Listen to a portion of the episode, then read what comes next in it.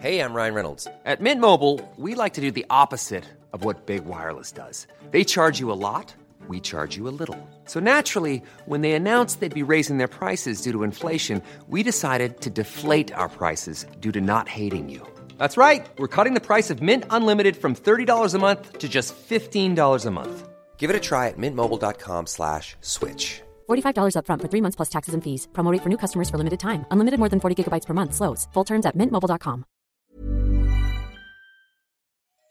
Quand une des personnes que tu estimes le plus au monde te dit je pense que tu peux le faire, bah tu te dis ok je pense que je pense que je peux le faire. Et puis bah, en 48 heures on, s'est dit vas-y on écrit euh, on écrit un truc. On voulait appeler ça et tout le monde s'en fout c'est sûr. On s'est mis euh, dans sa cave pour pas faire chier ses colocs. Euh, on s'est dit mais qu'est-ce qu'un mec foutrait dans une cave? On dire ah vas-y c'est un geek. Ok c'est un geek. Qu'est-ce qui nous fait rire bah, De parler condescendance? Bon bah on a qu'à faire ça. Puis voilà, en 48 heures, on a écrit. De quoi on parle? Bah, c'est quoi le sujet qui nous anime le plus? Bah, c'est, la place des femmes. C'est le truc qui nous fait le plus rire euh, jaune, tu vois, sur lequel on a le plus de trucs à dire. Euh, vraiment, comme des feignants, tu vois. Vas-y, on vient, on fait un truc simple, quoi. Puis voilà, on a écrit, tout le monde s'en fout. On s'est mis dans sa cave, on l'a tourné. Exécuté par qui? Fabrice Florent. Bonjour, bonsoir, bon après-midi à tous et bienvenue dans ce nouvel épisode d'Histoire de succès. Chaque jeudi à partir de 6h du matin, je retrace avec une ou un invité son parcours de vie qui l'a amené à son succès depuis la petite enfance jusqu'à aujourd'hui. Je suis Fabrice Florent. Dans la vie, je fais des podcasts d'interviews et de discussions et je crée des contenus. Si vous aimez ce podcast d'ailleurs, allez écouter la bande-annonce pour en découvrir plus sur moi et sur mes autres podcasts. N'oubliez pas de vous abonner sur votre appli de podcast préféré, de mettre un cool commentaire et 5 étoiles au podcast sur Apple Podcasts par exemple, et de partager cet épisode autour de vous s'il vous a plu. C'est le meilleur moyen de m'aider si vous aimez mon travail. Un grand merci à vous et bonne écoute. Bonsoir. Bonsoir. Comment allez-vous? Je fais bien, et vous? Faut que je, tu veux que je parle à peu près à un niveau où je vais parler Bon, je vais, je vais ajuster au fil Oh, de l'eau, hein, vois. On est, on est bien quoi. Ça va? Ça va et toi? Ça va bien Ça fait longtemps, hein Euh, Ça fait un bail qu'on s'est pas vu. Bah déjà, euh, avant le confinement, enfin oui. Non, mais j'aime bien le rappeler parce que quand même, euh, toi, t'es là depuis le tout début, quoi. Oh, le tout début. Tout début de, ma, de, ma- de mon aventure euh, YouTubesque. euh. Mais c'était génial. Enfin, c'était génial. C'est toujours génial. Mais en fait, non, mais c'est vrai quand vous avez commencé à sortir euh, et tout le monde s'en fout, euh, je, je me suis dit. mais même avant ça, Attends, c'était quand avant? Alors dis-moi. Oula, peut-être que euh, j'ai oublié. Euh, je faisais un truc euh, avec un autre pote qui s'appelait euh, Le jour où j'ai inventé. Ah mais oui. Et un jour, je vois sur Mademoiselle euh, un petit article, alors qu'on avait vraiment fait ça à l'arrache dans mon appart. Ouais. On avait 3000 vues, on était super contents, tu vois. Et, et ouais, t'avais déjà, t'avais déjà repéré ça, quoi. Bah oui, mais c'était trop bien le jour où j'ai inventé. c'était super, c'était un super conseil. Vous avez pas continué finalement? Non, bah parce que voilà, la vie, quoi, tu vois. Oui. On- Puis moi, en fait, il y a eu Tout le monde s'en fout qui est tombé, et, et c'est vrai que c'est un peu chamboulé tout, quoi. Oui, j'imagine. Bon, on va parler un peu de, on va parler un peu de, de ton parcours, hein. que tu me racontes un petit peu euh, d'où tu viens, etc., etc. Ça va être, ça va être intéressant. Euh, mais avant ça, je voudrais te ressortir euh, une phrase que tu as dit dans une interview qui m'a vachement marqué. Euh, donc t'as, on va en reparler, mais t'as beaucoup, t'es- t'as beaucoup travaillé sur toi. Ok, t'as vraiment ce truc de, j'ai, j'ai taffé Ouais. sur moi. C'est pas fini en plus. C'est, bon, oui, c'est jamais fini. C'est hein. jamais fini. Et, hum, et en fait, dans une interview, je t'ai entendu dire, euh, ma thérapeute, elle me dit souvent, euh, il faut que tu, euh, il faut que tu, tu t'ouvres le cœur, tu vois. Parce que, alors moi, j'ai sans doute, je me suis sans doute dit, ok, Axel, il est dans la tête, quoi, tu vois, il est dans le mental. C'est exactement ça. c'est un rempart, le mental. C'est, alors c'est marrant, c'est vraiment le sujet de, de- justement de mon travail perso euh, de- du moment. Enfin, en fait, ça l'est depuis toujours, mais je, je comprends depuis pas si longtemps que ça Ouais. euh, que, que c'est vraiment ça qu'il faut que je fasse, c'est ouvrir le cœur. Et alors cette phrase, qu'est-ce que ça veut dire ouvrir le cœur, quoi, tu vois? Et euh, ouais, moi j'ai, beaucoup nourri le mental euh, parce que par peur, je pense. J'ai, longtemps quand j'étais ado, j'ai vraiment cru que j'étais bête. Mais vraiment, j'avais cette conviction et et, euh, et, et en plus du coup, je m'entourais de gens que je considérais plus intelligents que moi. Enfin, je m'entourais. Je cherchais ça en fait. ouais. Euh, et euh, le, tra- le, le travail personnel, le, le développement personnel, comme on dit, c'est un peu un gros mot maintenant, mais c'est vraiment ça qui m'a permis de, de, de faire le tri là-dedans et de et, et comprendre que j'étais pas bête. Ça, ça a été, ça a été une grosse révélation. Mais ça m'a pris 30, 30 ans, quoi. C'est long, hein 30 ans, c'est long. Mais ça veut dire quoi, comprendre que t'étais pas bête? En fait, je me sentais, euh, je me sentais en décalage. Euh, j'ai toujours, euh, moi, un des, sujets qui me passionne, c'est la, masculinité. Hmm. Ce que c'est que la masculinité, et notamment la masculinité toxique. Et, euh, et à force de travailler sur moi, euh, je, je, euh, ce qui vient beaucoup, c'est la gratitude. Tu vois, en thérapie, souvent, on te dit, euh, même en dev perso, on te dit, euh, faut bosser sur la gratitude. Pareil, qu'est-ce que ça veut dire la gratitude?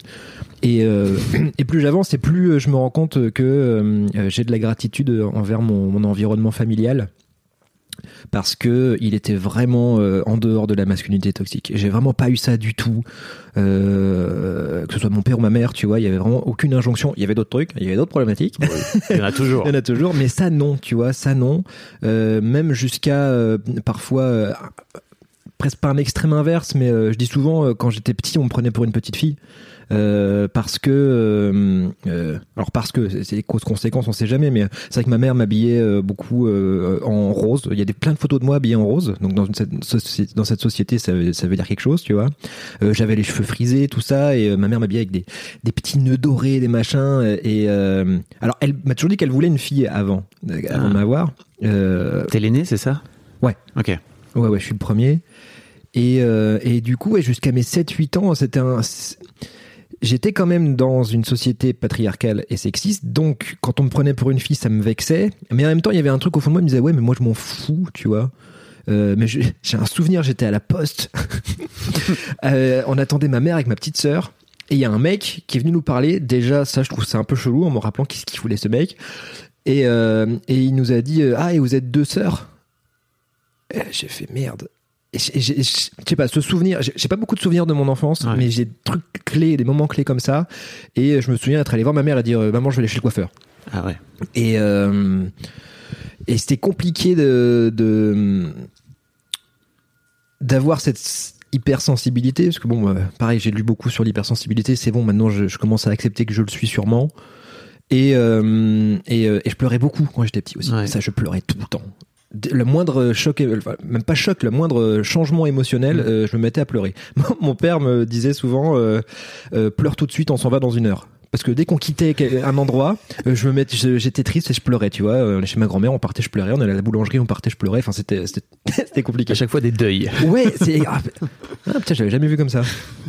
Effectivement, je devais vivre des espèces de mini deuil en permanence, quoi.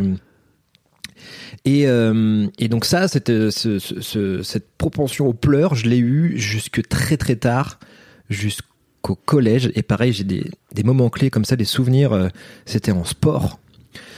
Euh, on faisait, je sais plus, de la gym, enfin un truc, euh, je ne sais plus. Et euh, donc j'avais euh, tre- 13 ans, un truc comme ça. Ouais. Et euh, on était en sport et euh, je sais plus ce qui se passe. Je fais un mouvement euh, et quelqu'un me met un, coup de pied, mais rien du tout, tu vois. Et je me mets à pleurer. Euh, donc le prof avait l'habitude, tout ça, il me dit bon bah, Axel c'est pas grave, bah, va- et puis, je pleurais, tu vois, puis il me dit bon bah va à l'infirmerie et j'avais rien du tout, je me rappelle j'avais rien du tout. Et je reviens et euh, cinq minutes après quelqu'un d'autre me met un autre coup et je me remets à pleurer et là c'est mon prof m'a dit, euh, je sais plus ce qu'il m'a dit exactement, mais il m'a dit un truc et ça m'a fait un électrochoc et à partir de ce jour-là j'ai arrêté de pleurer. Complètement. T'as plus pleuré. J'ai pas, j'ai plus pleuré. En tout cas, euh, j'ai réfréné euh, ces, ces espèces de, de, de Plutôt que les laisser aller, Ouais. tu Je disais. me suis dit, ok, c'est pas normal. Euh, je juge pas ça. Je me souviens plus de cette phrase. C'est fabuleux. Écoute, je, c'est marrant parce que je- j'ai déjà raconté cette anecdote une fois en interview et il me semble qu'à ce moment-là, je me rappelais de la phrase et là, Ok. elle m'est- elle m'est sortie de la tête, tu vois. Et vois, là, en y repensant, euh, je juge pas ça parce que au final, ça m'a. C'était handicapant socialement en fait de- d'être comme ça tout le temps dans l'hypersensibilité. Surtout bah, que je suis né dans une petite ville euh, près de la Belgique, euh, en Champagne-Ardenne, euh, où forcément bah, euh, euh, j'étais entouré de beaucoup de garçons toxiques. euh, moi, je, je m'entendais pas avec les mecs. Euh, et j'avais peur des filles en tant qu'hétéro, tu vois, euh, adolescent, j'avais j'avais hyper peur des filles, euh, mais et je, et je ne comprenais pas les garçons, donc j'étais hyper seul. Et, euh, et donc cette phrase là, et ce moment là, bah, ça, ça, ça a été un, ça, ça a fait quelque chose. Je, je sais, je le jugerai pas de positif ou de négatif parce que euh, ça, ça a été, bah toi, c'est que c'est un des moments qui m'a marqué, qui m'ont marqué, donc euh, donc je, donc je, pareil, je vais être dans la gratitude, je vais remercier ça, tu vois. Mais tu vois, j'avais l'impression en t'entendant aussi parler de, enfin, tu vois, ta thérapeute, parce que ma, ma thérapeute m'a dit exactement la même chose, tu vois. Et j'ai un peu l'impression que il y a ce truc où nous, les mecs, on nous apprend à, à, à être dans la tête, tu vois, être dans le mental. Et quand je vois, euh, parce que bon, j'ai été entouré beaucoup de femmes autour de moi et tout, et en fait, elles ont un rapport à leur corps qui est tellement plus développé. Alors pour plein de raisons, hein, parce que déjà, bah, elles ont leurs règles assez tôt dans leur vie, euh, et où tu sens vraiment qu'elles ont cette habitude de s'écouter leur corps. Là où les mecs, on n'a pas, on, on sait pas faire quoi, tu vois. Et si les sportifs de haut niveau, j'imagine, mais en plus c'est un peu en mode performance, oui, tu mais vois. ça, je pense que les sportifs de haut niveau, c'est pas vraiment du corps, c'est du mental aussi. euh. Bah, ils, ont, ils ont forcément les deux, tu vois. Je, je, enfin, pour en avoir interviewé quelques-uns, ils ont un peu ce truc de, ok, ils savent quand est-ce qu'ils sont Mmh, blessés, etc., etc. Là où les mecs, bah, déjà, ils prennent pas soin de leur corps d'une manière générale. Euh, ils prennent pas soin de d'eux quand ils sont malades ou quand ils ont des trucs. Euh, Oui. faut, faut vraiment qu'ils, qu'on leur coupe une jambe, euh, enfin, qu'ils perdent une jambe pour qu'ils aillent faire, bon, je vais peut-être aller me faire soigner. Euh, et ça, je sais pas ce que t'as- ce que ce que t'avais à en dire sur le sujet aussi, tu vois. Bah, Il y a un paradoxe aussi, euh, effectivement. euh, Je suis en train de lire le dernier Mona Chollet là. Ouais. Justement, euh, ce, que, ce que je disais dans le métro, c'était ça, c'est le- les injonctions qu'on. Alors attends, Mona Chollet, c'est, ré- euh, ré- réinventer. réinventer l'amour, l'amour. et qui avait écrit toute sorcière, toutes Ouais. les sorcières. Et, euh, et là, elle dit. euh, Elle, en gros, ce qu'elle fait dans ce bouquin, c'est qu'elle remet en, en contexte, elle remet en cause et elle remet en question l'amour hétérosexuel. C'est pour- ça, elle explique comment, en gros, le patri la société patriarcale a détruit, a, a fait du mal, en tout cas, euh, aux relations hét- hétérosexuelles. Alors, elle parle principalement des relations hétéro, parce qu'elle est hétéro. Elle dit, voilà, moi, je je vais pas parler des sujets que je ne maîtrise pas. euh, même, et elle parle aussi, euh, moi, c'est ça qui me fait du bien dans ce bouquin, c'est qu'elle te dit au début, euh, je vais pas parler de polyamour, de tout ça, parce que je je ne maîtrise pas ce sujet et c'est pas ça le sujet là de- de- que je veux aborder. Donc, et ça, ça fait du bien aussi, parce qu'on est quand même dans une société où les injonctions à justement à réinventer l'amour, Ouais. euh, et donc réinventer les relations et réinventer le couple. Euh, pff, ça c'est fatigant. C'est beaucoup. Hein. C'est beaucoup. Mais c'est un autre sujet dont on peut, on peut revenir après. C'est un truc qui m'intéresse beaucoup ça aussi. mais- Et donc euh, oui, euh, elle, elle parle de- des injonctions que les femmes ont depuis toujours au, au fait de prendre soin. Et, et donc tu disais, elles sont plus effectivement sujettes au fait de, de prendre soin de leur corps, mais c'est marrant parce qu'en même temps le paradoxe c'est que leur corps il est tabou. On est dans une société où euh, donc je je pas du tout la réponse à ça, mais c'est c'est intéressant de savoir de voir est-ce que c'est une forme de, réappropriation de son corps parce qu'on te dit que ton corps est sale, du coup euh, bah tu vas en prendre beaucoup plus soin euh, et le corps de l'homme du coup est c'est quoi? Il y a pas d'injonction sur le corps. Enfin, il y a beaucoup moins d'injonction sur le corps de l'homme, tu vois. Ah oui, bien sûr. Les mecs, ils peuvent. euh, Alors. Après, pour moi, t'as vraiment ce truc de si t'es pas. Alors, si, parce que tu vois, il y a tous ces trucs autour de si t'es pas musclé, si t'es pas machin, si Oui, t'es pas. c'est vrai. Tu vois. euh, Et en même temps, il y a aussi eu très très vite, euh, oui, euh, les poignées d'amour chez les hommes, c'est mignon. Tu Exactement. vois, on est beaucoup À plus, euh, on est beaucoup plus euh, coulant avec euh, avec les mecs. Il y, a- il y a moins, il y a moins d'injonctions. Coulant, quoi. poignée d'amour. Absolument. Je suis Mais- humoriste. Mais alors toi, justement, en tant, en tant qu'acteur, en tant que comédien, j'imagine que le rapport à ton image, il est hyper important. Et, et le rapport à ton et le rapport à ton corps aussi, tu vois. Euh, com- comment t'as l'impression d'avoir grandi, d'avoir euh, d'av- d'avoir travaillé là-dessus aussi, parce que ça doit être un ça doit être un truc. Bah, alors, pareil. Le, je sais pas si c'est un paradoxe, mais euh, moi, je, moi, j'avais pas du tout prévu d'être comédien un dans ma vie. Donc, c'est moi, c'est plutôt, dans- je pense, dans l'autre sens. C'est parce que euh, moi, j'étais très, toujours été très complexé. Je suis un ancien gros, en fait. Quand j'étais petit, j'étais, j'étais, j'étais pas dans l'obésité, mais j'avais des rondeurs et euh, ça, ça m'a, en tout cas, ça m'a marqué assez pour que, pour, je l'étais assez pour ma, que ça m'ait marqué, tu vois. Le on, on te balançait des cailloux dans, dans la classe ou... pas, non, pas à ce point-là. On, on me balançait des cailloux parce que je pleurais. Euh, mais pas pas pour mon physique c'était plutôt moi de- par rapport à moi et euh, et ouais non j'étais pas j'étais pas le petit gros du Ok, ok. c'était mon, mon image de moi et euh, et de mes parents aussi euh, pareil dans les moments clés euh, dans mes souvenirs euh, ma mère m'a dit un truc une fois et sur sur ça elle, m'a- elle m'a dit, je lui en veux pas, hein, mais c'est quand même un peu violent, mais elle m'a dit, tu devrais, tu devrais te regarder dans un miroir avant de manger une glace. Ouais, c'est chaud Ah oui. c'est chaud. Pareil, je juge pas ça parce qu'à partir de là, j'ai pris conscience et j'ai commencé à faire plus gaffe. Parce que j'avais un rapport un peu, je l'ai toujours d'ailleurs, mais un rapport un peu addictif au sucre. Comme- Compensation de plein de choses, Oui. mais bon, tu vois. Et, euh, et donc, euh, je fais des milliards de cheminements dans ma tête. Vas-y, mais, euh, vas-y. mais euh, oui, oui, mon rapport au corps par rapport. Oui, j'ai toujours été complexé. Oui, j'ai toujours été complexé.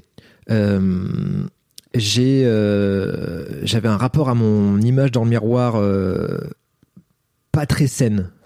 Je passais mon temps à, à vérifier mon reflet dans les dans les dans les voitures, dans les tout partout, juste pour checker, tu vois. Après, euh, après avoir travaillé sur moi, je sais exactement d'où ça vient. Je Ouais. connais tout le, le toute la nomenclature, tu vois, manque de reconnaissance, besoin d'être vu, euh, etc., etc. Comme beaucoup de gens, tu vois. Mais moi, j'avais vraiment un, un truc abyssal de besoin d'être vu.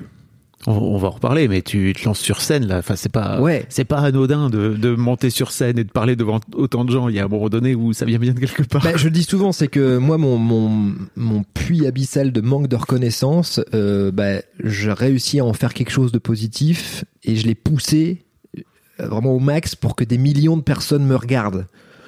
Bon, bah après, est-ce que c'est ça, est-ce que c'est pas ça, on n'en sait rien. Après, l'idée, Hmm. c'est ce que c'est ce que t'en fais. c'est ce que j'en fais, voilà, c'est ce que j'en fais, mais faut garder un œil dessus, tu vois, parce que tu peux vite. euh, Puis le faire en conscience. Je suis d'accord avec toi. Ouais. Il y a un peu ce truc Ah, de. complètement, ouais. Ok, je, je sais où je suis quoi. Ouais. Alors, c'est- En tout cas, c'est bien de temps en temps d'aller voir un thérapeute ou une thérapeute et qui te disent T'en es là, hein. Je fais Ah oui, d'accord.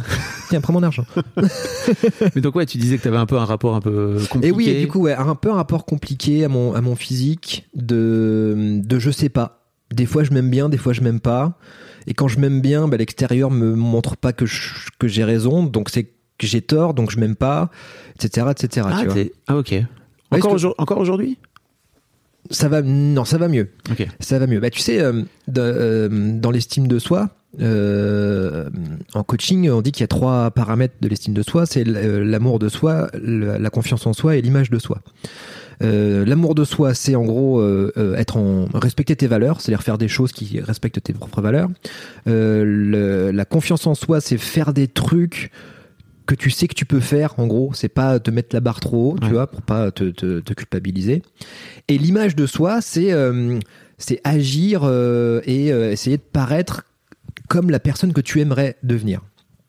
Et moi, pour le coup, j'ai mis beaucoup, sans le savoir euh, tout ça, j'ai mis beaucoup de, billes là-dedans, dans le fait de qui, à qui j'ai envie de ressembler. Toujours parce que cette névrose de besoin d'être vu, tu vois. Et, euh, donc, euh, j'ai passé beaucoup de temps dans ma vie à transformer mon physique pour essayer d'être, de ressembler, de- paraître, tu vois. C'est, et c'est là-dessus que je travaille en ce moment, c'est que passer du paraître à l'être. Pareil, c'est des grandes phrases qui veulent rien dire, tu vois, mais, euh, mais, mais c'est, c'est- moi, c'est, c'est vraiment ça que je dois travailler. Et, euh, et ouais, ouais, et, et, euh, mon physique, c'était, c'était un sujet. euh, et il y a eu un moment dans ma vie où j'ai réussi à, en termes d'image de moi, à être là où j'avais envie d'être. J'ai encore un peu de, comme tout le monde, tu vois, des trucs. euh, là, l'hiver arrive, je mange des trucs, j'ai un petit bidon, euh, bref, tu vois quoi. Mais euh, mais ça va beaucoup mieux, ça, ça va beaucoup mieux. Et et le fait de devenir comédien, je- ça m'a beaucoup aidé. C'est toujours pareil. Je sais pas quelle est la cause et quelle est la Ouais. conséquence, mais euh, Le fou la poule. Ouais, c'est exactement ça. Parce que moi, je- en plus, je suis monteur à la base, donc c'est moi qui monte toutes les vidéos. Donc je passe des heures à me regarder. Et, euh, et je me dis des fois, et euh, heureusement que j'ai, je sais pas à quel moment ça s'est passé, mais c'est facile pour moi ça. J'ai plus de, et en plus mon réalisateur, mon, qui est mon meilleur pote, euh, sait très bien me filmer. Ça c'est ouf. Euh, des fois, je me vois en interview dans d'autres trucs, je me dis ah ouais, il y a vraiment que Fabrice qui, qui sait me Ouais. filmer, tu vois. Après c'est normal, ça fait ça fait cinq ans qu'on fait que ça, quoi, tu vois. Et euh, C'est tellement intéressant, je, je me permets, mais Ouais, vraiment de de dire que tu pour aussi apprivoiser ton image, tu t'es monté. Oui. Non mais tu vois, Non, et joli, quand ouais, j'ai commencé à faire des podcasts, j'aimais pas ma voix. Mmh, et en fait, euh, j'ai commencé à faire des podcasts. Aujourd'hui, ma voix, ça va, mais en les montant, tu finis par apprivoiser à la fois ta voix et ton image, j'imagine quoi. Donc, Mais ça, c'est un vrai exercice à faire, hein, de, de, de se filmer. Je me dis, les gens qui ont du mal avec euh, leur image, euh, filmez-vous et regardez-vous en boucle, regardez-vous, regardez-vous. Sous tous Filmez-vous les angles. angles Voilà. Euh, pour vous faire une image de, de ce que vous. De ce que... En plus, est-ce que l'image est vraiment ce qu'on renvoie? C'est toujours pareil. C'est, Non, tu en vois. plus, pas du tout. Mais euh, non, ça c'est vrai que ça a été, ça a été fou. Et donc, la, la clé pour tout ça, pour moi, c'est euh, toujours pareil, c'est l'humour. L'humour et surtout l'autodérision. Et le fait d'être capable de rire avec soi et pas de soi. C'est subtil, tu vois, mais le fait de, moi quand je me regarde, des fois je, je me trouve moche, mais mais euh, mais ça va, tu vois. Parce que tu te caches un peu, tu vois, dans ton perso de, et tout le monde s'en fout. T'as ta capuche, t'as tes lunettes, te- t'as pas la même voix, etc. Quoi. C'est, euh, oui, alors c'est, effectivement, c'est là où il y a la nuance. Quand je vous dis filmez-vous et tout, euh, c'est vrai que oui, en fait, t'as raison. C'est que moi, je joue un personnage. Je joue un personnage, euh, donc euh, qui est bigger than life, comme on dit, et donc euh, je, j'accentue tous mes tous mes traits et tout. euh, j'en fais des caisses, quoi. et, euh, mais ça, mais ça aide, ça fait du bien, tu vois, ça fait du bien. Ça t'a fait du bien. Ah ouais, grave. Ok. Ouais. D'interpréter ce perso. Après, comme je dis, toi, euh, euh, je dis souvent, j'avais jamais prévu d'être comédien un jour dans ma vie. Euh, c'est vrai, j'avais pas vraiment aucune. euh, J'aurais pas eu de regret si sur mon lit de mort je l'avais pas fait, mais je m'étais toujours dit oui pourquoi pas parce que je parce que je fais le con depuis toujours. C'est mon en fait être comédien c'est mon masque social principal, notamment l'humour. ça m'a ça m'a sauvé la vie. Vraiment ça m'a so- soci- socialement même ouais, ça m'a sauvé la vie. Deux, deux choses qui m'ont sauvé la vie c'est l'humour et les femmes. Euh, elle raconte souvent cette anecdote. euh, J'aime bien parce que ça fait au moins cinq fois que tu t'autocites depuis le début de l'interview. oh merde. je dis souvent, je raconte souvent. Non mais en fait c'est parce que je rabâche souvent les mêmes choses en interview. Désolé, je t'amène pas sur des trucs. Non non non mais euh, mais moi mais en fait moi c'est cool parce que moi ça me fait toujours euh, retravailler et voir où j'en suis tu vois. Ouais.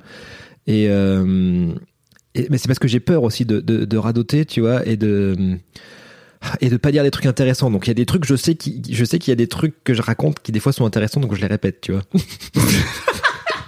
c'est un moyen d'être en sécurité. Mais lâche-toi, tout va bien. Oui oui oui. There's never been a faster or easier way to start your weight loss journey than with PlushCare.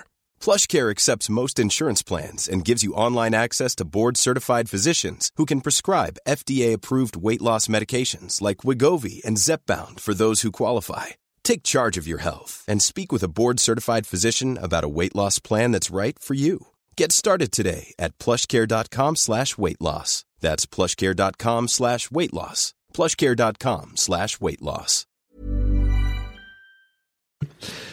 Non mais donc ouais, tu disais, tu disais que tu racontais souvent. Ouais. Il y avait deux trucs qui t'avaient sauvé. Mais en fait, si tu veux bien, je- on va y revenir. Ouais, j'aimerais, bien, euh, parce que tu m'as parlé rapidement de ton enfance, mais en vrai, l'interview c'est vraiment pour parler de ton parcours. Donc je t'ai amené là. On a fait euh, 20 minutes de digression, mais on s'en bat les couilles. ça, on fait ça. Euh, donc toi, tu m'as parlé rapidement de ton enfance et tu me disais, euh, ok, donc t'étais un peu euh, le, le petit joufflu euh, qui pleurait tout le temps, etc. au collège. Oui. Euh, Comment tu c'est quoi en fait euh, il est où le déclic? Parce que tu disais moi j'ai jamais voulu devenir comédien mais alors c'était quoi tes passions quand t'étais gamin? J'espère qu'on t'a jamais parlé de ça. hein. Non, pas trop. Ah, Euh, mes passions quand j'étais gamin. Alors pareil dans les souvenirs euh, clés. Euh, donc mon père, mon père c'est un artiste. Il fait de la peinture et de la sculpture. Enfin voilà, c'est vraiment un artiste. et et euh, dans ma famille, c'est un peu euh, soit euh, pour caricaturer, c'est soit tu fais de la politique, soit tu fais de l'art. En tout cas, il y a beau- y a beaucoup dans mes cousins cousines, on a un peu un peu un peu ces deux C'est marrant. ces deux versants. Et parce que je suis bien d'une famille très politisée, de gauche, du côté de mon père. Et donc, Dans quel sens? Qu'est-ce qui ah bah ils sont tous, euh, enfin, euh, cé- cégétistes euh, à, des, à des, des postes assez hauts dans la région, tout ça. Communistes, etc. Ouais, ouais, communiste, euh, issu mon grand-père. J'ai pas connu mon grand-père, mais euh, c'était euh, un communiste, quoi, grosse, grosse famille communiste.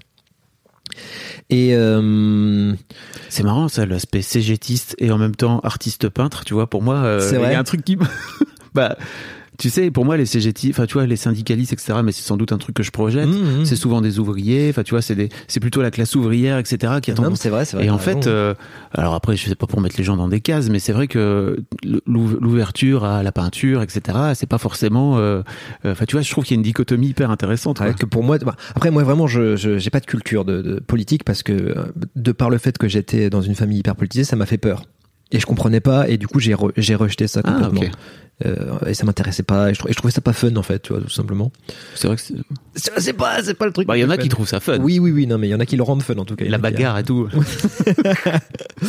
Donc du coup, euh, donc mon père avait son atelier, il faisait de la peinture, tout ça, et puis il a essayé de me, j'ai parlé des souvenirs, il a essayé de me, de, de me forcer entre guillemets un peu à, à, à marcher dans ses pas. J'ai un, un souvenir de euh, Noël à son boulot. Il était éducateur spé, il s'occupait de, de- d'enfants autistes et, trisomiques. Et euh, Noël du boulot des parents, tu vois, normal. Et puis euh, euh, il dit bah voilà, tous les enfants vont faire des, des dessins, des peintures et on va les accrocher dans la salle, tout ça. Et il me dit, vas-y, fais, un truc. Et à l'époque, quel âge j'avais? J'étais petit, ma sœur était pas née, je crois, donc j'étais vraiment petit, j'avais 5-6 ans. Et en gros, je me souviens qu'il me pousse à faire le truc et je dessine un Père Noël comme un enfant de 5 ans, tu vois. Et là, j'ai un souvenir hyper euh, violent aussi de. euh, j'avais pas envie de le faire. Ça je, à l'époque- à cette époque-là, j'avais pas envie de le faire. Mais je me forçais parce que c'est mon père qui me le demandait, donc il y avait la reconnaissance du père, tout ça, machin. Et je fais, et je fais un truc, je sais plus ce que je fais, et j'ai, il me souvient, il me dit, mais il s'énerve, j'ai un souvenir de, il s'est mis en colère, et il m'a dit, mais t'es, je sais plus ce qu'il m'a dit, mais un truc genre, mais t'as pas d'imagination, regarde, et, et il a pris un, un, tu sais, les couteaux à peinture, et il a commencé à peindre au couteau, en montrant euh, ce que c'était. Donc je pense que c'était, il voulait pas euh, me, me, me traumatiser, tu vois. Ouais, il voulait te montrer un peu, montrer. quoi. Mais j'ai un souvenir violent de, de ça. De ah merde, euh, je suis pas comme mon père voudrait. Putain. Euh, J'imagine qu'en plus pour lui il y avait un côté tiens je vais te transmettre ce que je Ouais, sais je pense. etc. Enfin, c'est terrible. En plus, mon père, c'est vraiment quelqu'un de très calme, de très posé, avec des accès de colère de temps en temps. Et, et là, c'en est, là, c'en a été un. Je- parce que moi, c'est comme ça que je l'ai, que je l'ai- que je l'ai reçu, tu vois. Mais je comprends mieux qu'il ait été aussi ouvert aussi à tes larmes, etc. Parce que s'il avait déjà cet aspect artiste, etc., Ah oui, il oui. savait qu'il fallait laisser sortir les émotions. Mais c'est Complètement. c'est canon, quoi. Puis mon père, euh, c'était, euh, c'était un genre de, un genre de thérapeute dans le sens où euh, il s'occupait d'enfants euh, qui avaient des graves problèmes, Mm. tu vois, autistes et, et trisomiques. Donc euh, il avait, ce- sans avoir de, De formation. de formation. Alors, je, je vais pas trop m'avancer là-dessus parce que je connais pas trop son parcours finalement, tu vois, ça me rend compte là, c'est un truc que j'ai pas trop. Vous en avez jamais parlé? Non, pas vraiment, pas de sa, pas de sa formation. Je, je sais qu'il avait un BTS de chaudronnier quand il a rencontré ma mère, parce que ça le raconte souvent. Et après, il a fait euh, des, des études d'EduxP. Mais, euh, mais, alors si, alors ce que j'ai appris il y a pas longtemps, ça c'est ouf. Ça c'est ouf. Dans mon parcours à moi, c'est ouf.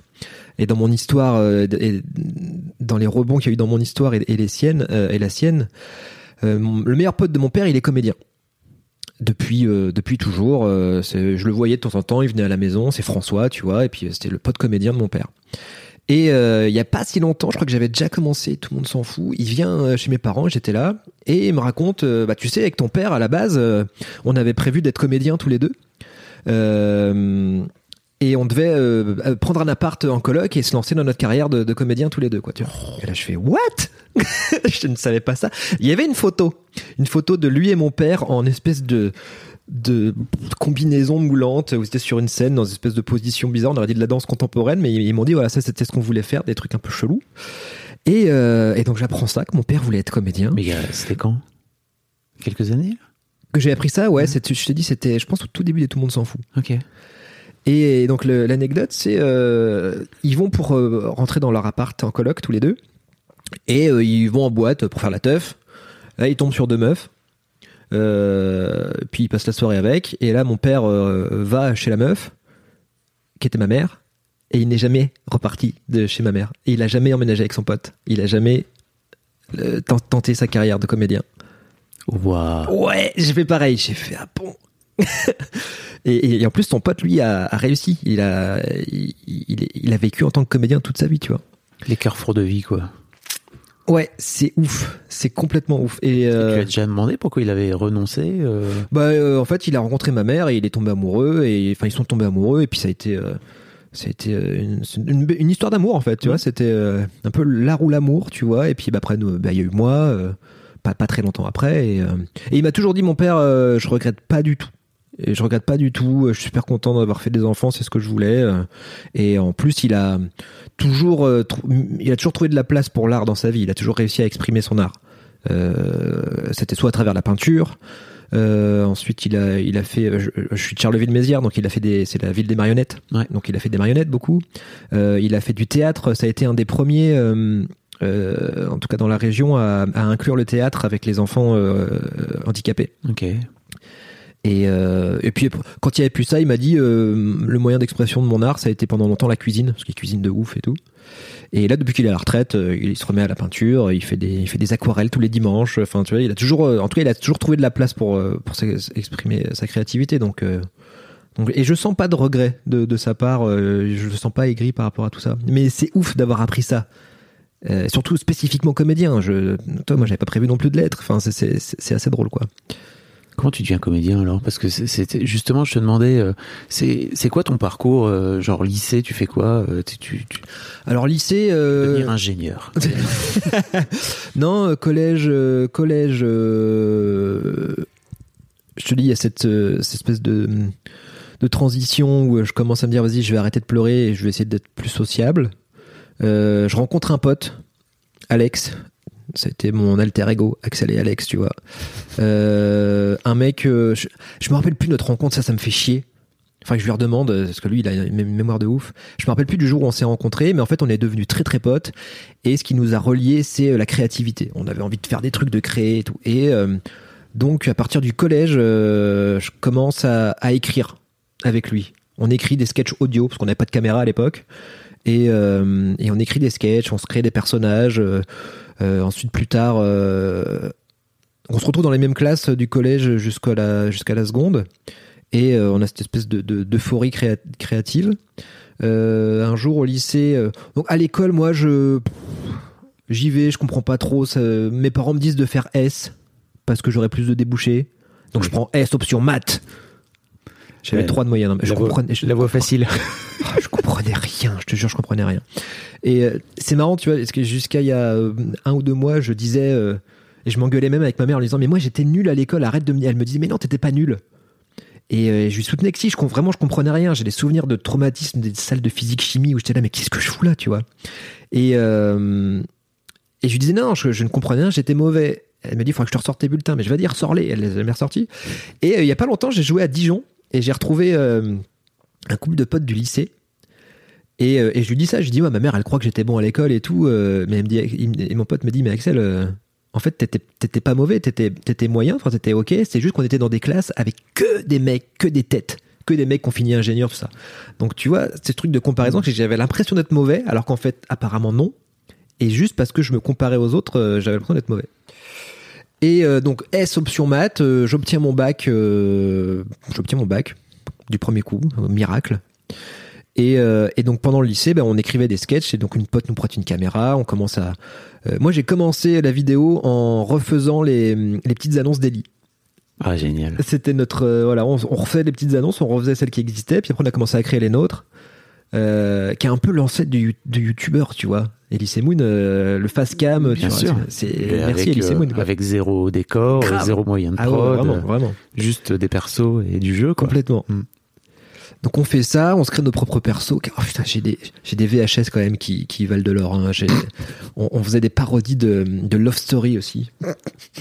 Ah ouais. Ouais, ouais. Alors euh, pour les jeunes, Love Story, hein, c'était Oh, vraiment le tout début de la télé-réalité, Ouais. c'était avant les anges, etc. Exactement, exactement. Euh, donc on fait ça. Et puis euh, avec Alex, euh, moi je redouble ma seconde et lui non il passe en première. Donc on, se retrouve séparés au niveau de, de l'école mais on continue de faire des trucs ensemble. Et lui euh, a son bac un an avant moi et il se barre et donc à ce moment-là oui et je fais beaucoup de 3D aussi. À ce moment-là je veux devenir infographiste. Ah, et euh, donc je, je pirate 3D Max et Photoshop tout ça. Et je, et je, fais- et je refais des et, et on- refait des personnages de South Park en 3D Oh. et on se fait des petites scénettes animées en 3D. euh. Pareil, j'ai toujours cette espèce de court métrage un peu, un peu kitsch, tu vois, mais. euh. Et donc lui part en, BTS, euh, infographie à, Chaumont, en, mana, mise à niveau en art appliqué. Et euh, bah, je lui dis, bah vas-y, puis je te rejoins l'année prochaine. Euh, moi, je suis pas pris en mana parce que je sais pas du tout le niveau euh, en dessin. Euh, donc je me retrouve à partir en fac d'art. Euh, parce que voilà, c'est le premier truc que je vois arriver, euh, fac d'art, vas-y, euh, on verra bien. Donc je fais un an de fac d'art à Amiens, pendant que lui est en première année de BTS euh, audiovisuel. Et euh, en fac d'art, pareil, je comprends rien. Je comprends rien. euh, L'histoire de l'art, bon, ça m'intéresse pas trop. euh, analyser des tableaux, euh, pff, ok. euh, puis il y a de la sculpture sur argile. Tiens, là, je m'éclate. Je fais des petits personnages et tout. euh, mais c'est le seul truc, quoi, tu vois. Ça, En- ça revient peu à faire de la 3D, quoi. Ouais, oui, ouais, Finalement. clairement. Moi, moi j'étais toujours dans cette idée de. Je, je bossais chez Pixar, tu vois, je veux Mm. faire des dessins animés. euh. Ah, tu voulais bosser chez Pixar, c'était vraiment. Ouais, c'était. Je voulais, je voulais vraiment faire de l'animation, ça, ça me passionnait. J'adore le film, les cinémas d'animation, tu vois. Et. euh, et donc, mais bon, voilà, première année de fac d'art. Qu'est-ce que je fous là, quoi. Et donc, fin d'année, euh, Alex, mon pote, euh, se fait chier en BTS et moi je me fais chier en fac d'art. Et je vois que dans ma, fac, il y a une section euh, art du cinéma, art de l'écran et de la scène et de l'écran. Donc cinéma, théâtre, quoi.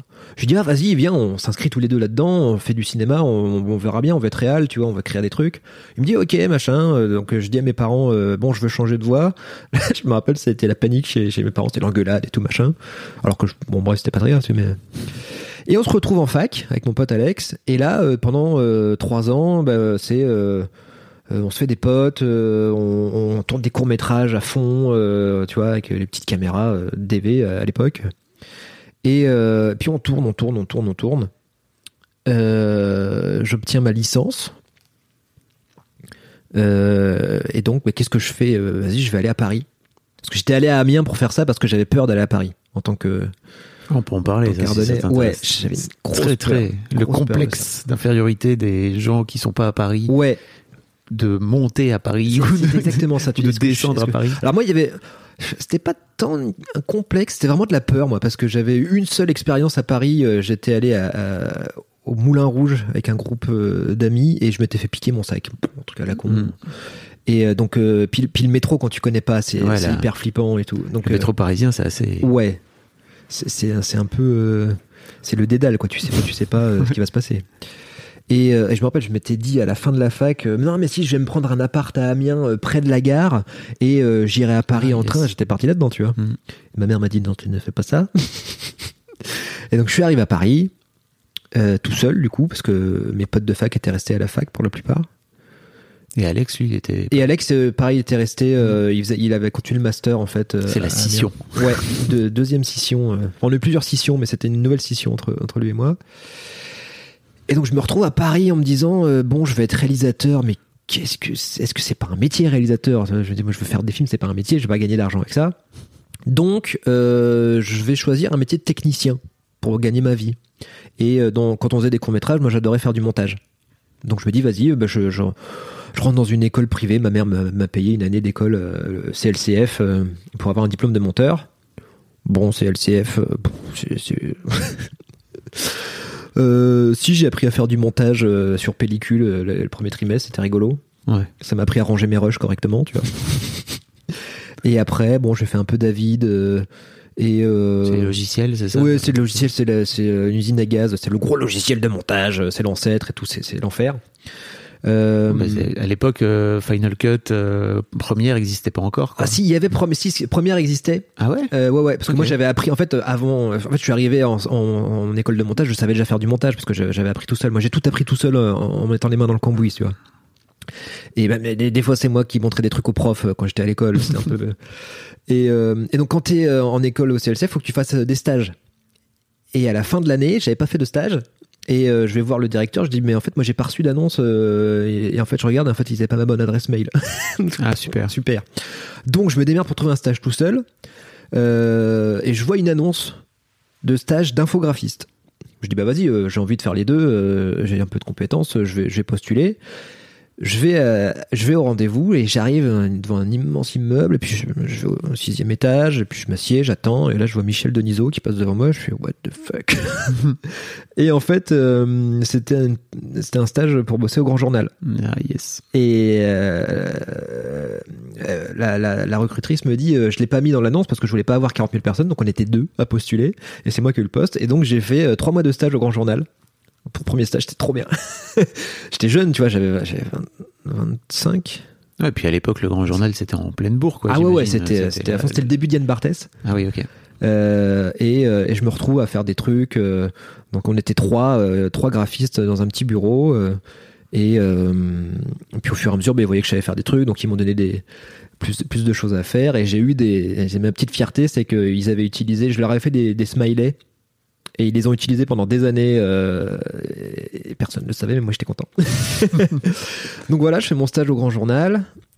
Et en parallèle de ça, euh, mes potes de fac euh, arrivent à Paris. Et là, on monte une asso, parce qu'on veut faire des courts-métrages. Et on monte une asso de prod qui s'appelait Aretaf.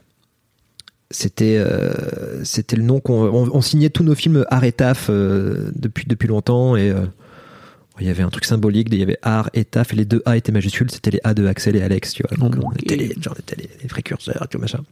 Et donc on était neuf et on monte une asso à neuf Il faut pas faire ça. Non. il faut pas faire Beaucoup trop nombreux. Trop nombreux. Bosser avec ses potes, c'est compliqué. Mhm. Euh, bref, on produit des cours et moi j'arrive euh, à produire, euh, j'arrive à faire un court métrage par an. Et et arrive quelqu'un d'autre qui était important dans ma vie, Martial, un producteur euh, de Beauvais que je rencontre parce que un de mes potes de fac, donc à Amiens, Beauvais c'est à côté, hein, c'est en Picardie, euh, nous, dit un jour, euh, les gars, j'ai rencontré un prod euh, à Beauvais euh, dans un vidéoclub euh, qui euh, euh, là va produire un court métrage qui est financé par la, région. Euh, il cherchait un jeune réal et en fait euh, on s'est rencontrés et donc il m'a proposé de le réaliser. Alors, on dit trop bien, vas-y, euh, vas-y de ouf quoi. Et moi je sortais d'école de, montage et donc mon pote euh, David me dit, euh, bah vas-y, j'essaie de te caser en tant que monteur sur le court métrage comme ça, ça te fait une expérience tout ça. Je dis ok ok. Donc ça se fait comme ça. Je vais sur le tournage à Beauvais. Je rencontre le fameux Martial. Un personnage, personnage de ouf, un, un mec un peu bohème, tu vois, qui, qui a de la rhétorique, qui sait, qui, vend les trucs, euh, qui, euh, a, de l'assurance. euh. Je dis ok, euh, vas-y, euh, c'est impressionnant. Moi, je cherchais des mentors à ce moment-là. En plus, tu vois, je me dis ok, il faut que je trouve des gens qui vont m'apprendre. Et je deviens un pote avec ce mec.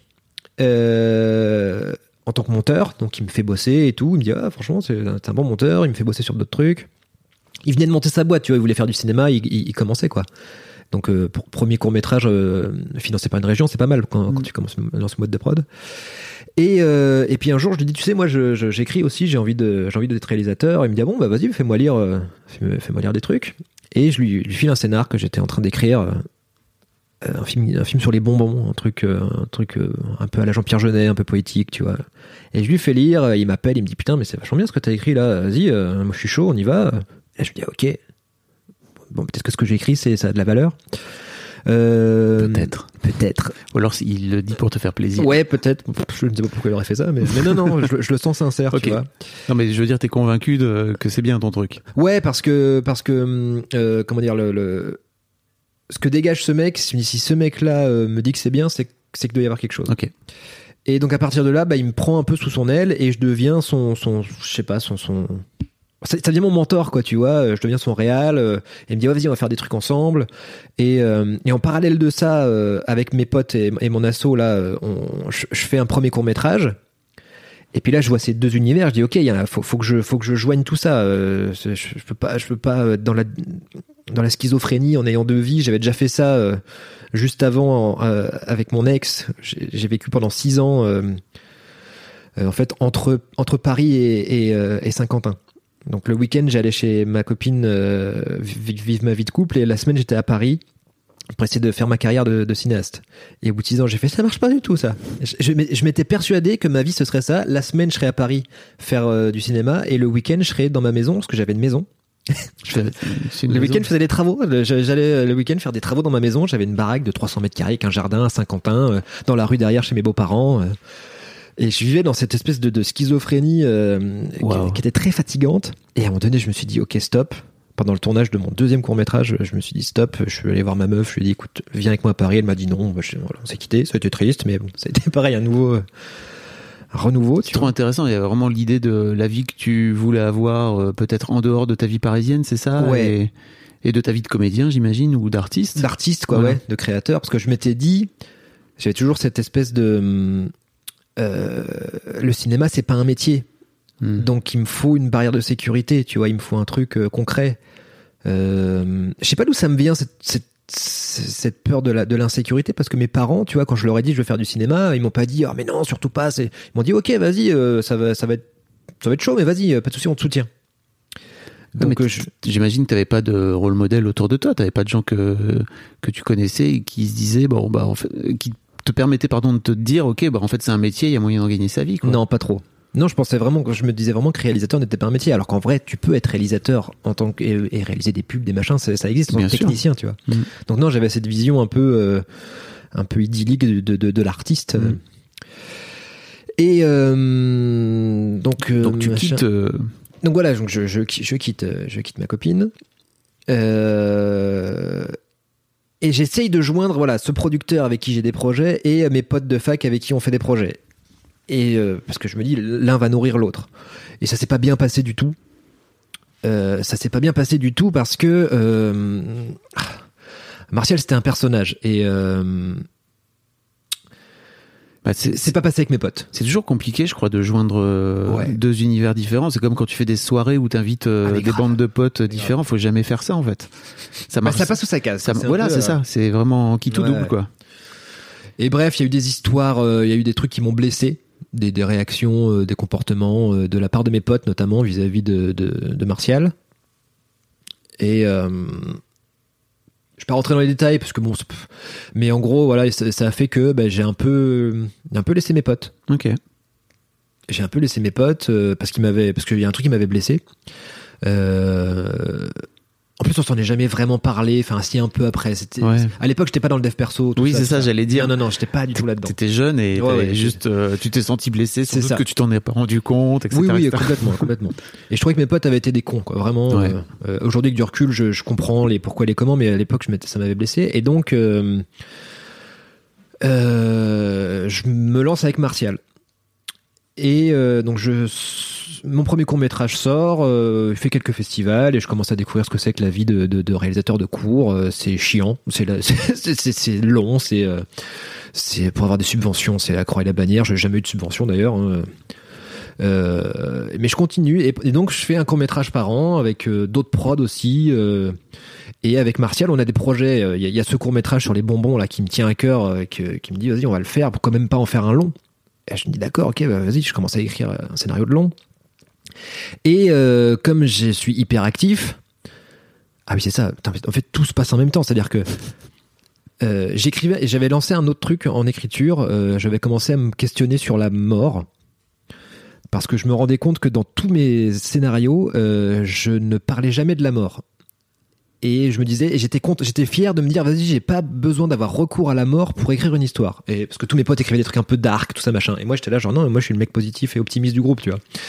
Et je me suis dit, ok, mais si j'écris sur la mort, j'écrirai euh, vraiment, ça sera le sujet du truc. Et je commence à me questionner sur l'enfer, le paradis, et je commence à écrire une histoire, euh, qui est un court métrage à la base dans ma tête. Euh, et donc j'écris l'histoire d'une boutique qui s'appelle Mortis Mercator, dans laquelle tu achètes des ustensiles pour tuer tes proches. Parce que euh, euh, la vie sur Terre est devenue euh, un enfer pour le coup, et donc il vaut mieux mourir et aller au paradis plutôt que de rester sur Terre. Et il y a un contrat entre Dieu et cette boutique qui stipule que si tu meurs de la main d'un objet qui vient de cette boutique, t'as ta place directe au paradis. Mais il y a une rumeur qui dit que le paradis serait complet. Et je parle, j'écris ça, j'écris ça en court métrage, et j'écris dans le train beaucoup, dans mes allers-retours entre ma maison et Paris. Et j'écris dans le train, et au bout d'un moment, ça fait 100, 120 pages, 130 pages. Et, euh, et je sais pas du tout quoi en foutre, tu vois. Je suis un jeune réal, euh, je, je, fais des trucs. Moi, je, je réfléchis pas, je fais des trucs. euh, J'attends pas qu'on me donne de la thune pour tourner. Donc dès que, j'écris un truc, je le tourne. Et ce truc-là, je me dis, euh, faut que j'en fasse quelque chose. Et euh, et entre deux, je retrouve je me remets avec une autre, une, une autre copine. Et, et ma meuf de l'époque me dit, pourquoi tu le ferais pas en théâtre? Parce que c'est beaucoup de dialogue. Je dis, euh, d'accord. Le mec qui a énormément de conviction. Ok, bah pas de Non, problème. si, je fais, ok, je fais ça. Et là, je vais voir tous les comédiens que je connais. Je leur dis, voilà, j'ai écrit ça, euh, je veux le faire en théâtre. Est-ce que vous venez? Euh, Ils me disent, euh, d'accord. Tous, mes potes comédiens me disent d'accord, tu vois. Euh, et je me retrouve dans ce projet de théâtre euh, où j'ai euh, 11 comédiens qui ont tous euh, 20 piges de plus que moi, tu vois. Euh, et tout le monde m'a dit oui. Tout le monde m'a dit oui. Je leur dis par contre, je sais pas comment on va le faire. hein. Chez même le théâtre, j'y connais rien, j'ai pas de thunes. Euh, Ouais, vas-y, on y va. Tout, on commence à répéter. Et, euh, et à un moment donné, je vais voir Martial, mon producteur, avec qui en parallèle on bossait sur euh, les scénarios de, de cours et tout. Et je dis ah au fait, euh, je suis en train de faire ça. Il me dit putain t'es chiant, tu fais ça à chaque fois, tu commences des trucs. Bah je dis ouais mais c'est parti, c'est lancé. Il me dit ouais ok bah vas-y, je vais t'aider, on va le produire ensemble. Donc il monte une boîte De prod de, de théâtre. prod de théâtre. Euh, avec zéro thune toujours, hein. C'est- il y, a, il y a toujours zéro thune. hein. C'est tout ça part de juste. euh, et il arrivait toujours, et c'est c'est ça, c'était un vrai personnage. Il arrivait toujours à faire ce qu'il disait. Il dit vas-y, on va monter une boîte. Je mais pas de thune, Eh, t'inquiète, t'inquiète, c'était sa phrase, t'inquiète. Donc euh, il monte la boîte, machin. euh, moi je mets un peu de thune dedans. euh, je, mets- je mets rien, je mets 500 balles, tu vois. Bon à l'époque c'est- pour moi 500 balles c'était quand même beaucoup, mais et, euh, et voilà, et pendant et ça, ça a été trois ans de ma vie. Euh, Pendant trois ans, on répète, euh, on cherche des théâtres. Il y a un théâtre qui se trouve qui, se trouve intéressé par la par la pièce. C'était la la Folie Théâtre, qui est à la rue de la, rue de la Folie Méricourt. Super joli petit théâtre. Et, le mec accepte sur un bout de script, quoi, tu vois. Il me dit, ok, machin. Et on joue pendant, c'est 2013, fin 2013, début 2014. On joue cette pièce quatre soirs par semaine. Ça ramène pas grand monde. hein, parce que quand quand t'es pas connu, euh, il y a 600 spectacles par soir à Paris, plus de 600 spectacles. Donc qu'est-ce que tu veux faire? Bah oui. Et donc, euh, je fais quelques salles. C'était une salle de 90 places. Euh, Il y a quelques critiques. Il y, a- il y a une critique au début, à la première. Il y a, il y a une mauvaise critique. Enfin, une critique dans. C'était Télérama, je crois. Il y avait un petit- une page ou deux dans Télérama où il parlait de petits, des, des spectacles un peu euh, se- semi-pro, on va dire. Et euh, donc un mec, euh, le mec du théâtre m'avait dit, ce, ce gars-là, si t'as une bonne critique, euh, ta pièce, elle va décoller. Et, euh, et la critique était. euh, Je l'avais pris dans la gueule à l'époque, hein, parce que. Tu la prends encore là dans la ouais, gueule, ouais. oui, un peu. Mm. Euh, et ça, commençait. ça- il disait un auteur pas dénué de talent. Donc tu vois déjà par la Ouais. négative c'est chaud, mais bon euh, vu le mec que c'était, euh, mon prod m'a dit non non franchement c'est mon, mon prod m'a dit c'est une super bonne critique. Un auteur pas dénué de talent, euh, machin. C'est en gros c'est pas mal, mais au final rien ne marche. Et il avait raison. Il avait raison. Quand j'ai écrit ça, j'étais jeune, j'avais, je, je- je l'ai écrit euh, comme ça, tu vois, sans aucun outil. et euh, et du coup, voilà, ça marche pas trop. Euh, Au final, on a perdu de la thune. euh. Alors ça, j'ai jamais compris. Euh, à la fin des représentations, le mec du théâtre m'a dit, ouais, désolé, vous avez perdu de la thune, et il m'a refilé un chèque de 2000 balles.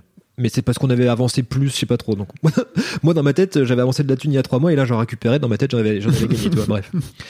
Et donc, à ce moment-là, mon prod me dit j'ai rencontré un réal là avec qui j'ai envie de bosser.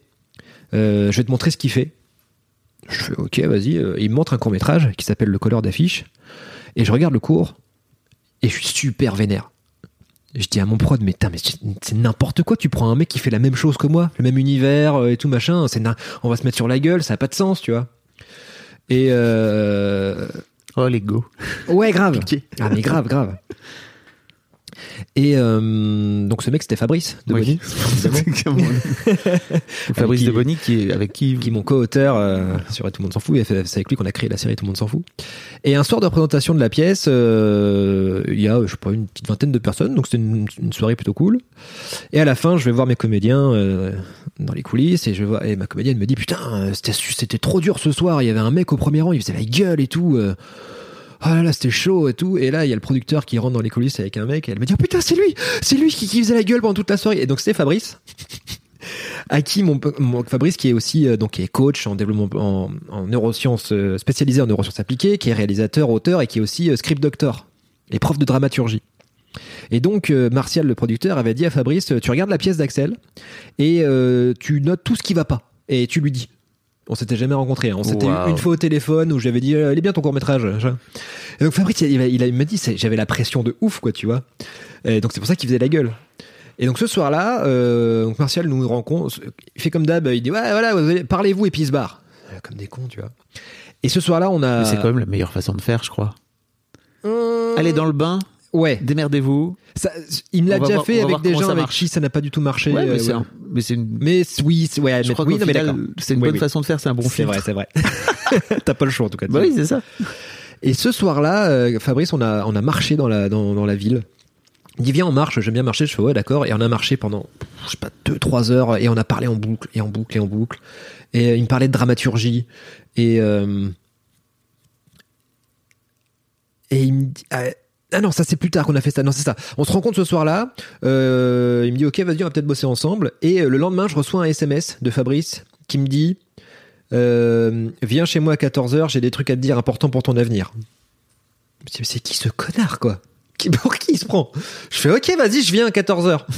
Et c'est marrant, c'était là, c'était juste à côté, euh, rue euh, de la Bidassoa. Et je vais chez lui à 14h, je fais, ouais, vas-y, tu veux quoi? Et là, pendant deux heures, il m'a fait un cours accéléré de dramaturgie. Parce que euh, lui, de manière très euh, euh, dans, une idée de rentabilité, il m'a dit ok, si je dois bosser avec ce mec-là, euh, il faut qu'il ait les mêmes outils que moi, sinon on va Bah perdre oui. du temps. Mm. Et là, il me fait un cours accéléré de dramaturgie et je me prends ça dans la gueule. Donc la dramaturgie, pour ceux qui savent pas, c'est le, c'est le, la méthode, la méthodologie pour écrire une histoire. Parce qu'il y a une méthodologie pour écrire une histoire. Ça, je sais que c'est chiant à entendre, mais je vous jure qu'il y a des outils. Oui. Après, tu a- ne regardes plus jamais un film de la même Ah, façon. plus jamais, plus jamais. Et surtout quand t'écris, enfin, tu, tu te rends compte que c'est des outils que que tu utilises mais sans les connaître, donc Mm. tu les utilises mal, tu vois. Et donc Fabrice me fait un cours de dramaturgie euh, condensé en deux heures, et je fais ok, en fait j'ai jamais rien compris, j'ai envie d'effacer tout ce que j'ai écrit avant et de tout recommencer, tu vois. Et, euh, et à partir de là, pendant euh, donc ça c'était 2014, ouais donc pendant trois ans après ça, on a des projets, lui et moi, euh, avec Martial, le producteur, et euh, des projets de cours, de long, de machin.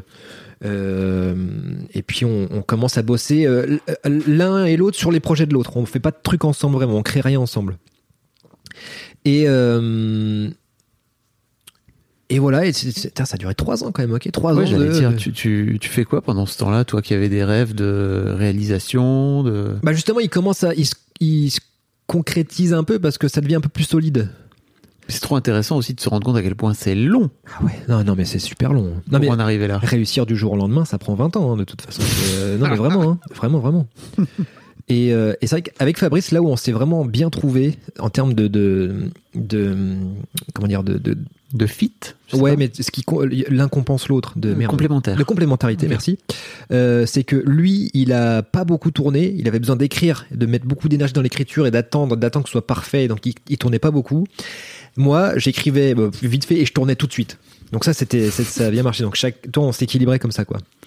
Et, euh, et donc euh, pendant trois ans, on est à l'état de projet. Ok, on écrit, on continue d'écrire, on a des idées, euh, on cherche des subventions, on rencontre des gens. Martial était fort pour rencontrer des gens et pour pour créer du lien, tu vois. Et donc, bah, moi, je m'ennuie parce que je tourne pas.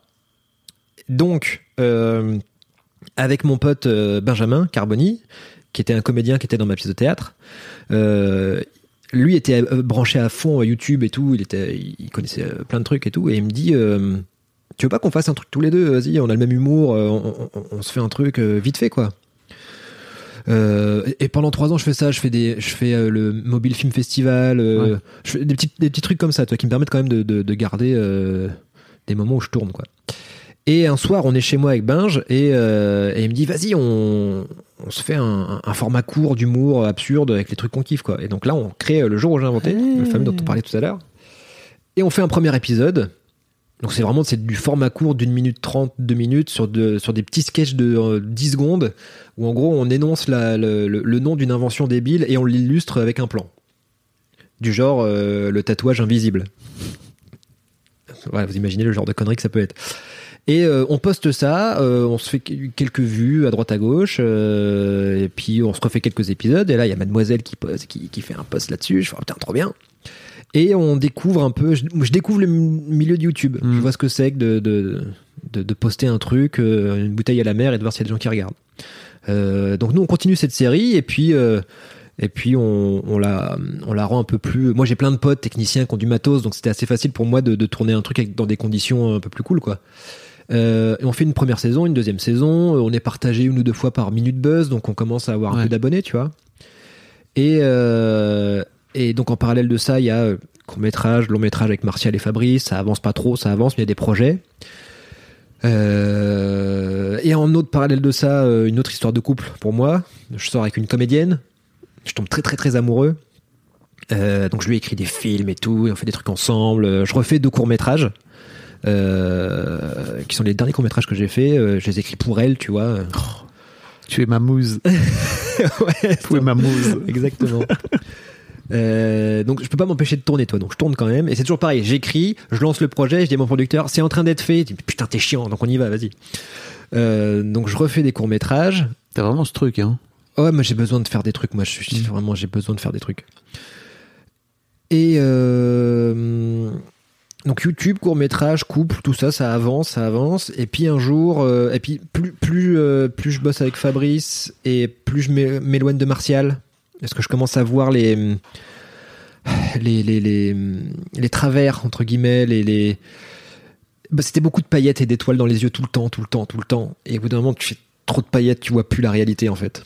Euh, donc je commence à ok, à voir. euh, tu commences à vieillir aussi. Mais je tu commence à commences vieillir, ouais. prendre un peu d'expérience. ouais, tu et, je, d'autres- et je commence le dev perso en plus à ce moment-là. Ah bah et alors là, Et là, c'est grosse baffe dans ta tronche, quoi. C'est ok, ouais, tu remets tout en question. euh, tu, tu... c'est Fabrice qui te. Non, c'est à l'étrier.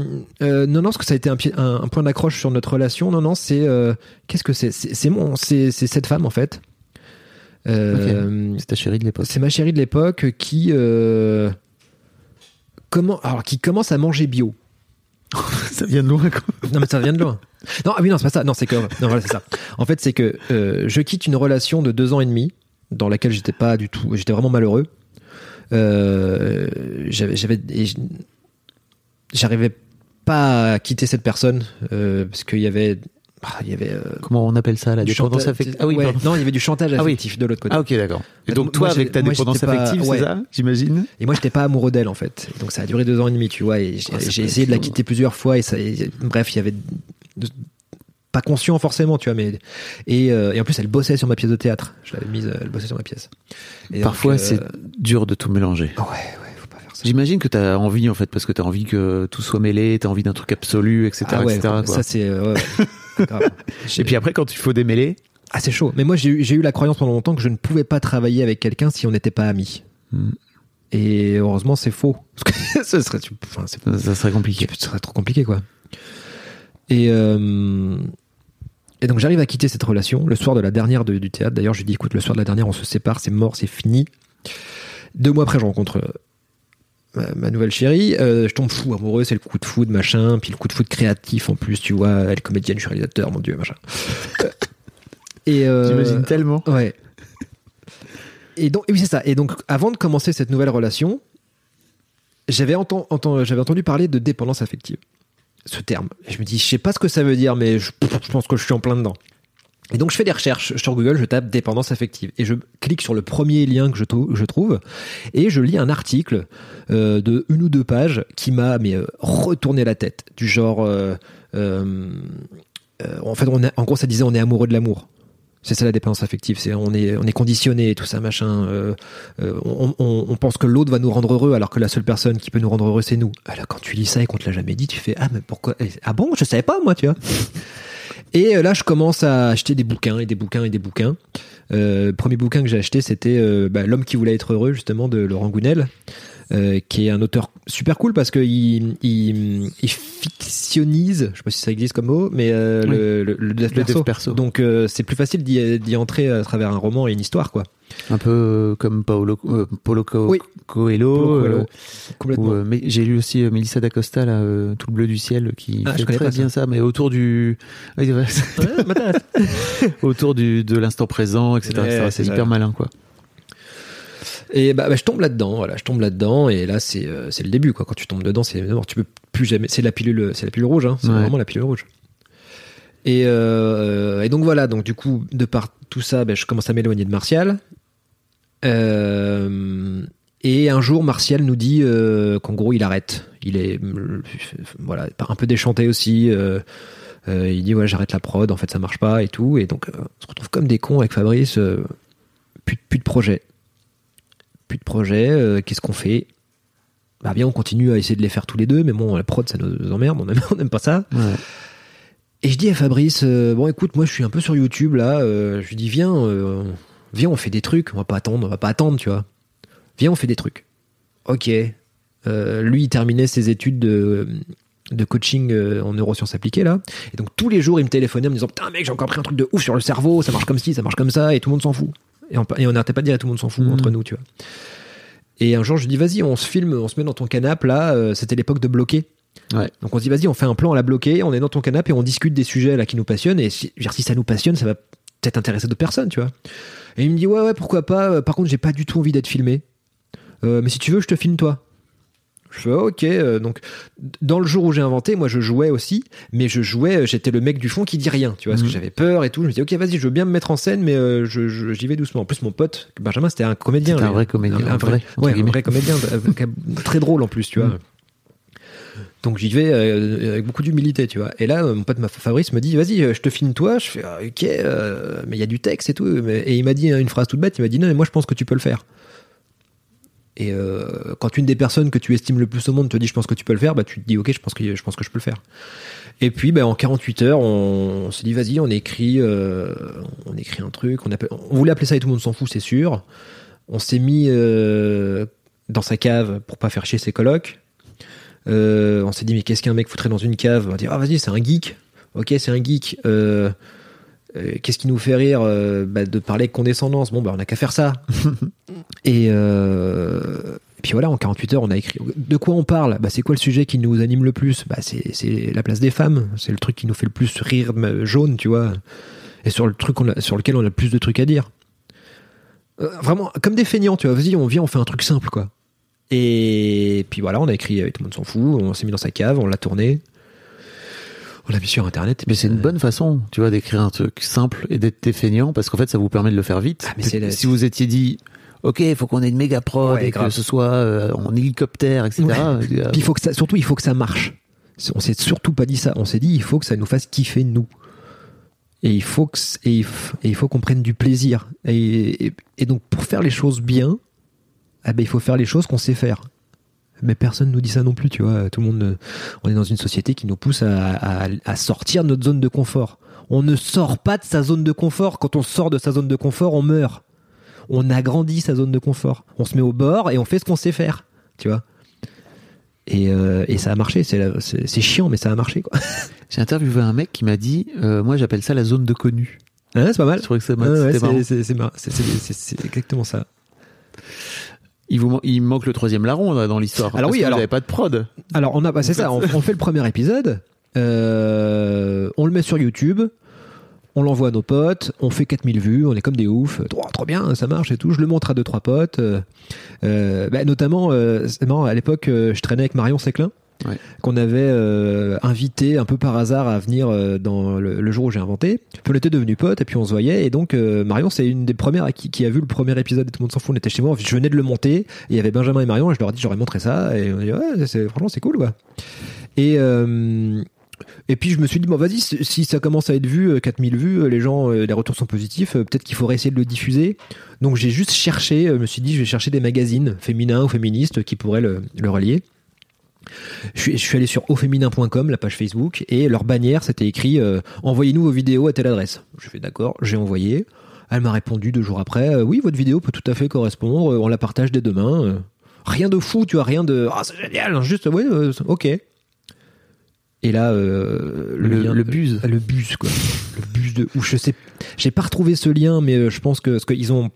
Ils ont re- re-uploadé, en fait. Ils ont pas partagé. Oui, Euh, c'était un truc qu'ils faisaient à l'époque. Mais en fait, en 2017, enfin, C'est j'imagine ça, ouais, ça. fé- février C'est- 2017. À l'époque, vous êtes tombé en plein, et ça, je crois qu'il faut vraiment le dire, parce que c'est aussi une question de chance et de, Ah oui, et de moment parfois. C'est qu'en fait, février 2017, Facebook avait décidé d'aller taper euh, YouTube, et donc en fait, tout le reach des, des, des vidéos que, que tu uploadais, et c'est pour ça en fait qu'ils le partageaient pas, ils l'uploadaient eux-mêmes en fait pour, pour dire, en fait, c'est nous qui uploadons ce truc. Mmh.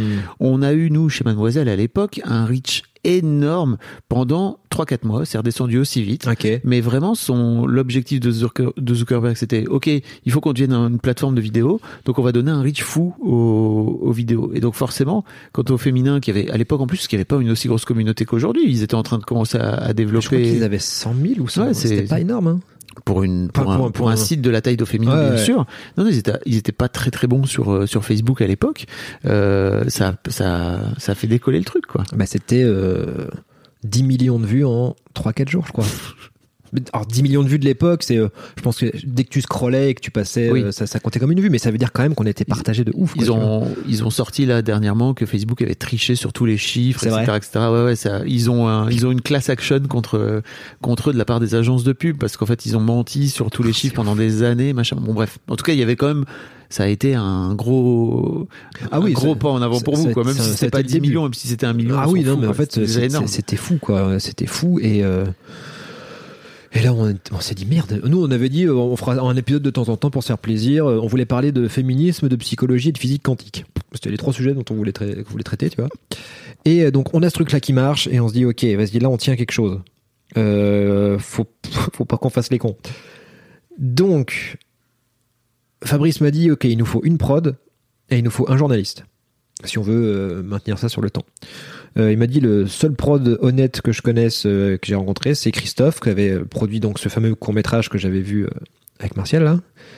Euh, Oui, Il y a d'autres prods honnêtes, hein, faut, faut, la- faut le dire. il m'a dit c'est le seul que j'ai rencontré. Oui, mais il y en a d'autres. J'espère qu'il y en a d'autres. Oui, il y en a d'autres. Levez-vous. Levez la main, les prods honnêtes. Non, oui, bon, bref. C'est un métier qui C'est est un métier. C'est un métier qui est compliqué. Je crois qu'en plus c'est un métier compliqué. Ah, Donc, mais grave, euh, non, non, mais- mais franchement, je... mais bon, Ouais. Merci aux prods d'exister parce que c'est ils font le boulot que nous on veut pas faire les créatifs. C'est Donc, ça. En gros, si vous savez pas, mais les prods, c'est un peu les gens qui financent les films et qui euh, bah, qui organisent vont, les qui vont tournages. chercher les financements en tout cas. Il y a cette croyance que les prods ont de la thune. Le- Oui. les- un prod qui réussit à vendre un projet, oui, mais c'est pas lui qui sort de la thune, c'est Mm. lui qui va euh, toquer aux portes pour dire voilà j'ai ce projet. euh, et, et donc c'est censé être la personne qui prend le plus de risques en fait dans un projet. Et, euh, et les prods qui prennent qui prennent des risques, c'est de plus en plus rare parce Mm. mais c'est compréhensible parce que c'est aussi il faut faire de la thune, tu vois, c'est le but. Donc c'est de trouver le bon équilibre entre euh, être rentable et être euh, et être euh, créatif quoi. Mm. Et donc on va voir Christophe. On lui dit voilà, on vient de faire ça, ça a fait un buzz. Est-ce que tu veux nous aider à, à le produire? Alors Christophe n'y connaissait rien en YouTube, il faisait de la pub, il faisait du, du cinoche, enfin, il essayait de faire du cinéma, il faisait des cours de la pub et il avait un premier long qui était en, en prod. Euh, mais il dit ok, euh, vas-y, je vais aller me renseigner.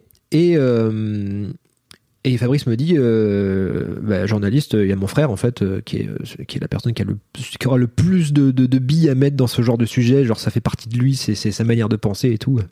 Donc on appelle, on appelle Marc, on lui dit, Marc, on a fait ça. Euh, qui lui en plus était hyper euh, au fait de tout ce qui était vidéo internet parce qu'il avait monté des pôles vidéo euh, dans plusieurs plusieurs journaux et tout. Et Marc nous a dit une phrase qui m'a marqué. Il a, il a dit les gars, là vous, vous êtes comme dans Mario Bros. Vous venez de choper une étoile.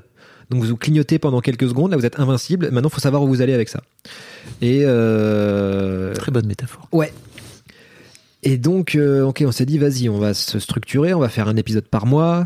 Euh, et, et- ok, on fait quoi en deuxième épisode? Tu sais, le deuxième, tu fais quoi en deuxième Ah oui. film quand le premier a marché?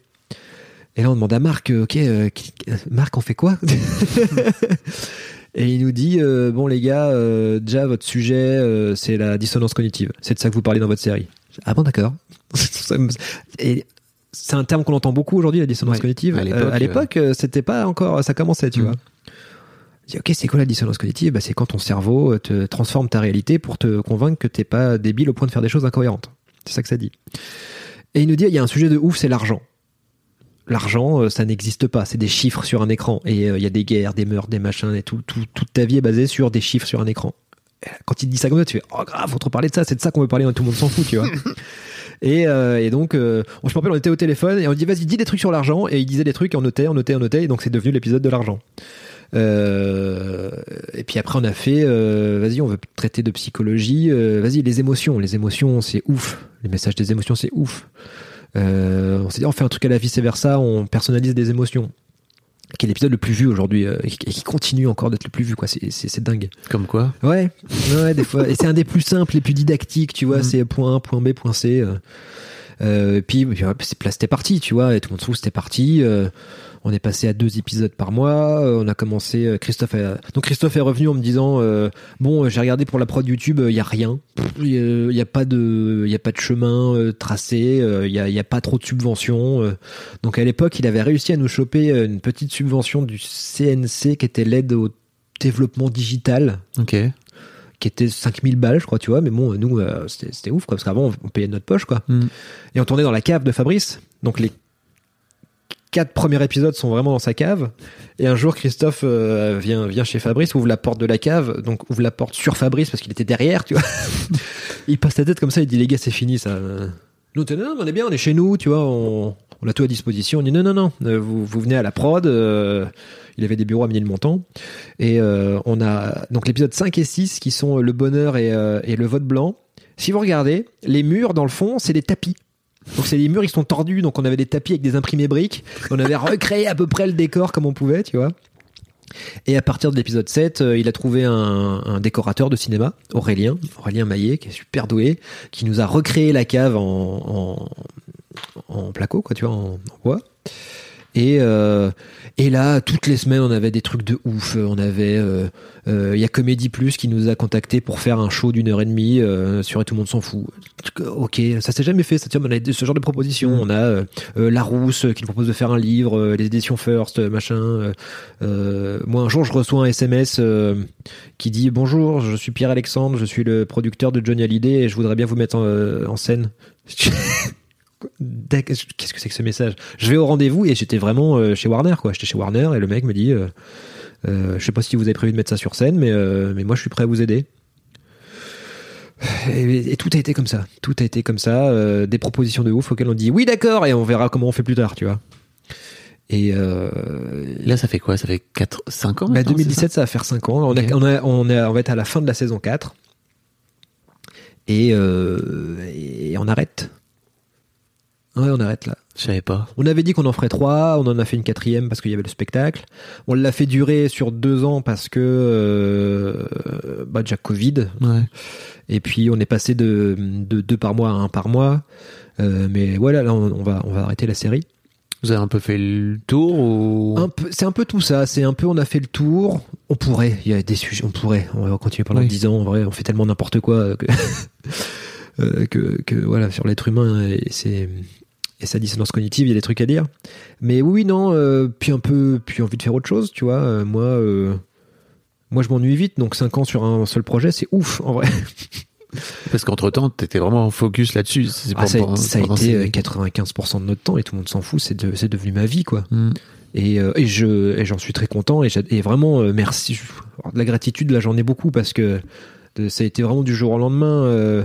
j'ai pu à, je gagne moins bien ma vie qu'avant. Ça c'est faut le savoir. Mais euh, Comment ça ben, euh, le, le, la légende du youtubeur qui se fait de la thune parce qu'il fait des millions, non, en fait. euh, tu peux si tu, si tu fais des placements de produits, si tu fais des opérations spéciales pour Sprite, pour Coca. Bah, nous, on fait pas ça. On parle de sujets euh, éthiques. Donc, on a. ça, coûte, ch- ça coûte cher. ça coûte cher l'éthique, putain. l'éthique. Euh, on a dit non à beaucoup, beaucoup de pognon, hein, franchement. euh, mais euh, on a voulu rester cohérent. Mais c'est intéressant ça, parce que votre deuxième épisode c'est sur l'argent. Ouais. Si je puis me permettre, il y a Ouais, un moment ouais, où complètement, ouais, complètement. Mais des fois, je me dis, mec, au, au tout début, dès tout le monde s'en fout, je me suis dit, vas-y, c'est bon. Euh, je fais des millions de vues, c'est bon, je vais gagner du pognon. Sans savoir comment, mais je me suis dit, c'est, ça Mm. doit être comme ça que ça marche. Et en fait, non, je me suis rendu compte que c'était pas ça du tout. Et puis, et puis, en fait, je m'en fous un peu de l'argent. Moi, tant que j'ai de quoi. euh, Moi, aujourd'hui, je gagne ma vie et grâce au spectacle, je suis intermittent du spectacle. J'ai mon statut d'intermittent. Donc, je gagne euh, voilà, mes, euh, mes 1800 euros de, de chômage. Plus un peu plus de temps en temps bah, quand, je, quand, je, quand je joue mon show je, je, suis payé quand je suis sur scène tu Mm. vois au strict minimum mais je suis payé donc j'ai j'ai au début des tout le monde s'en fout euh, moi j'ai arrêté de- quand je bossais en tant que monteur j'étais auto- auto-entrepreneur et euh, et euh, je me faisais payer 450 euros la journée en auto-entrepreneur c'est les tarifs tu vois quand Ouais. t'es monteur donc je bossais toute ma vie j'ai bossé euh, 5-6 jours dans le mois je pouvais payer mon loyer m'acheter à bouffer et je faisais mes projets à côté à fond tu vois j'ai eu la chance de ne jamais avoir eu, eu à faire de CDI, de, de poste. Je bossais dans des trucs chiants quand, même, quand j'étais monteur. Mais euh, sur lesquels je crache pas parce qu'ils m'ont fait, ils m'ont fait Bah bouffer. oui. Mais, euh, mais voilà, du jour au lendemain, euh, donc je continue à faire du montage à côté parce que la première année, ça nous, enfin, tout le monde s'en fout, ça nous coûte de l'argent. Mais j'ai moins le temps de faire mon métier de monteur, donc je commence à avoir de moins en moins d'argent, puis moins en moins envie de le faire. Moi, je bossais pour les autres, pour les projets des autres. En fait, ça m'intéresse pas. J'ai j'ai fait des trucs cool en tant que monteur. Franchement, j'ai eu des projets en tant que monteur, mais euh, mais j'étais jamais euh, nourri à 100% parce que j'étais juste frustré en fait. Je voyais des gens qui faisaient des, des, des films alors que moi j'étais juste j'étais juste en train de monter, tu vois. Ouais, ouais. Et, euh, et euh, la première ou la deuxième année, euh, j'ai pété mon PEL pour pouvoir payer mon loyer. Ensuite, j'ai fait un emprunt à la banque pour pouvoir payer mon loyer. Et, et là est venu le spectacle. On a eu des subventions du CNC quand même les deux, les deux pendant deux ans, qui, étaient, qui, qui pouvaient nous, nous, nous permettre de, de payer une petite partie de notre loyer, tu vois.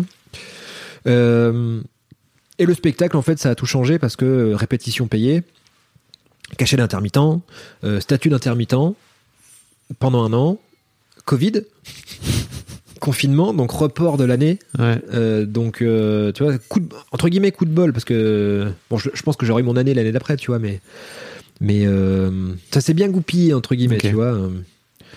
Euh. Et, euh, et voilà, puis spectacle, et puis bah là on arrête la série, on... Et tu continues, et donc, vous, vous- tu continues le spectacle Ouais, le même, spectacle ou- continue. Ouais. Bah, ça reprend doucement, la tournée reprend doucement. Euh, on a vraiment été coupé en plein milieu, quoi. Ça, c'est. Ouais. On commençait à faire des grosses salles, on était complet tout le temps, c'était euh, que des bonnes critiques, tout ça, et la bim. Donc là, ça reprend doucement, c'est cool. T'as Et- pas, été- t'as pas été le seul. hein. Ouais, ouais, je sais, non, mais je sais, c'est compliqué. C'était compliqué. hein. Ouais. En tout cas, ça revient. Ça, revient, ça reprend. Mais toi, il y a des. Quand je joue, c'est complet. Et euh, il y a certaines dates qui sont annulées parce que pas assez de billets vendus. C'est- vraiment, c'est un peu l'un ou l'autre. Alors, Bruxelles, je suis très déçu. Écoutez Bruxelles. Bruxelles, voilà. On est, c'est reporté, c'est en avril. Mais euh, venez Bruxelles. Parce qu'ils nous, ils râlent en plus les gens. Tu vois, ils disent ouais, vous venez pas. Bah oui, mais moi je viens, mais vous vous achetez pas les billets.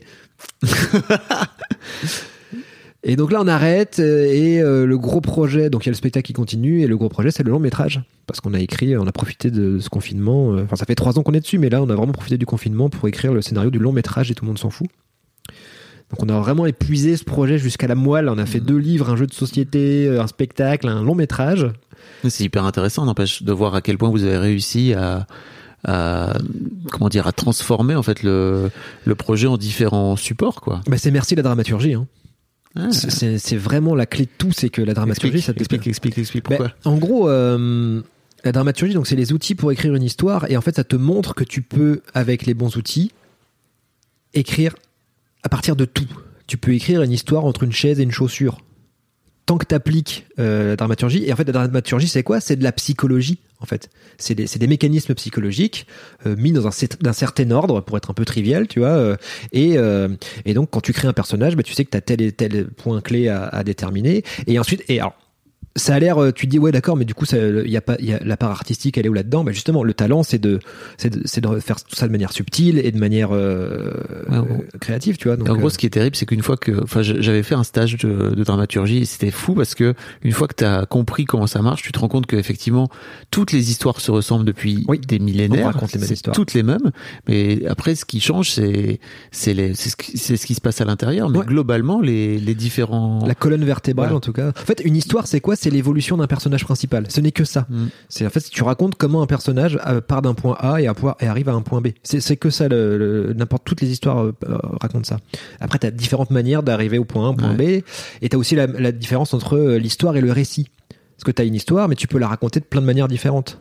Euh, le fond, la forme, enfin tu vois, c'est et, euh, et donc ouais, donc on a réussi à, à- à développer ce projet sous toutes ces formes-là grâce à ça, quoi, en fait.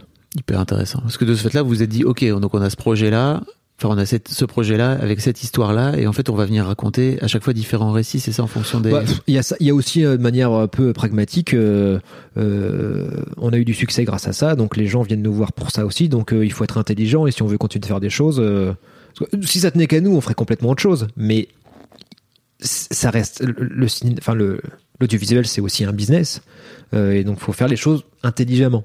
Donc euh, on, moi je suis très content d'avoir écrit ce, ce long métrage, tout le monde s'en fout. Pour- J'espère qu'on va le faire. Je pense qu'on va le faire. En tout cas, j'ai- on n'a jamais eu autant de chance de faire un long métrage que maintenant avec vous ça. êtes jamais aussi près. C'est ça.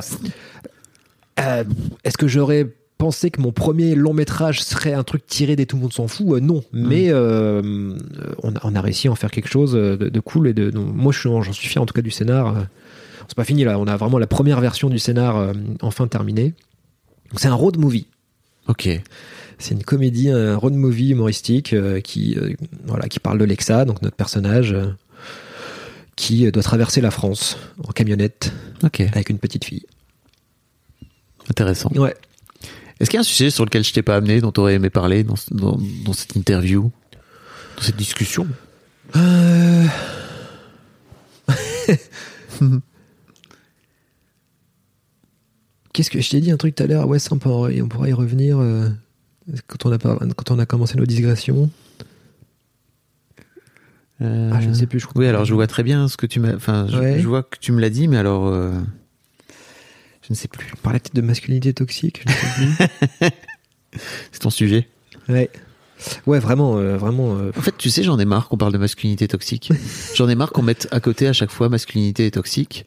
Et, et en fait, euh, j'ai un peu ce truc où j'ai l'impression que la plupart des mecs c'est un peu un cheminement que je suis en train de faire, tu Mhm. vois. Mais la plupart des mecs aujourd'hui qui veulent être euh, des mecs bien, tu vois, euh, ils font en sorte de se départir de ça et de, de le rejeter. Alors qu'en fait, pour moi, il faut aussi accepter tes parts de masculinité qui sont en toi et en fait plutôt que de les rejeter les aller regarder à l'intérieur les et puis limite euh, les embrasser en fait tu vois et te dire ok bah qu'est-ce que je fais pour c'est quoi les trucs que je fais au nom de j'ai pas envie d'être euh, d'être un mec toxique. Hmm. et c'est quoi les trucs que j'ai vraiment envie de faire et qui me et qui à un moment donné qui me composent aussi quoi tu vois? Essayer de pas de pas rejeter ça à tout prix quoi tu vois. Mais toxique, euh, c'est en fait c'est toxique à partir du moment où ça te fait souffrir. Et où ça fait souffrir les autres. Parce que bon, le problème de encore une fois la masculinité toxique, c'est alors je sais pas quelle est la part de quel est le plus important. Est-ce que ça fait souffrir les autres ou ça te fait souffrir toi? Parce que euh, le patriarcat, il faut comprendre que ça fait ça, ça fait ça fait pas chier que les femmes, ça fait chier les hommes aussi. Bien sûr. Parce que parce que le c'est les injonctions toujours pareil euh, les injonctions à la performance à la à la force à cacher ses émotions. C'est ça qui est toxique. C'est pas euh, t'as le droit de en fait euh, ça c'est un, sujet qui me passionne. C'est sur la, la mas- le masculin et le féminin. Il y a un truc alors c'est pas le sujet que je maîtrise le plus mais t'as ce qu'on appelle les valeurs et t'as ce qu'on appelle les valences qu'on retrouve dans ambivalence tu vois. Mm. Et en gros, euh, c'est euh, ce qui s'est passé par rapport aux, valeurs ce qu'on dit les valeurs masculines et féminines, euh, c'est que la société patriarcale a fait que les hommes ont choisi les valeurs qu'ils voulaient, la force, l'agressivité, tout ça machin. On dit ça c'est le masculin, et du coup, ce qui est devenu le féminin, c'est ce que les hommes ne voulaient pas.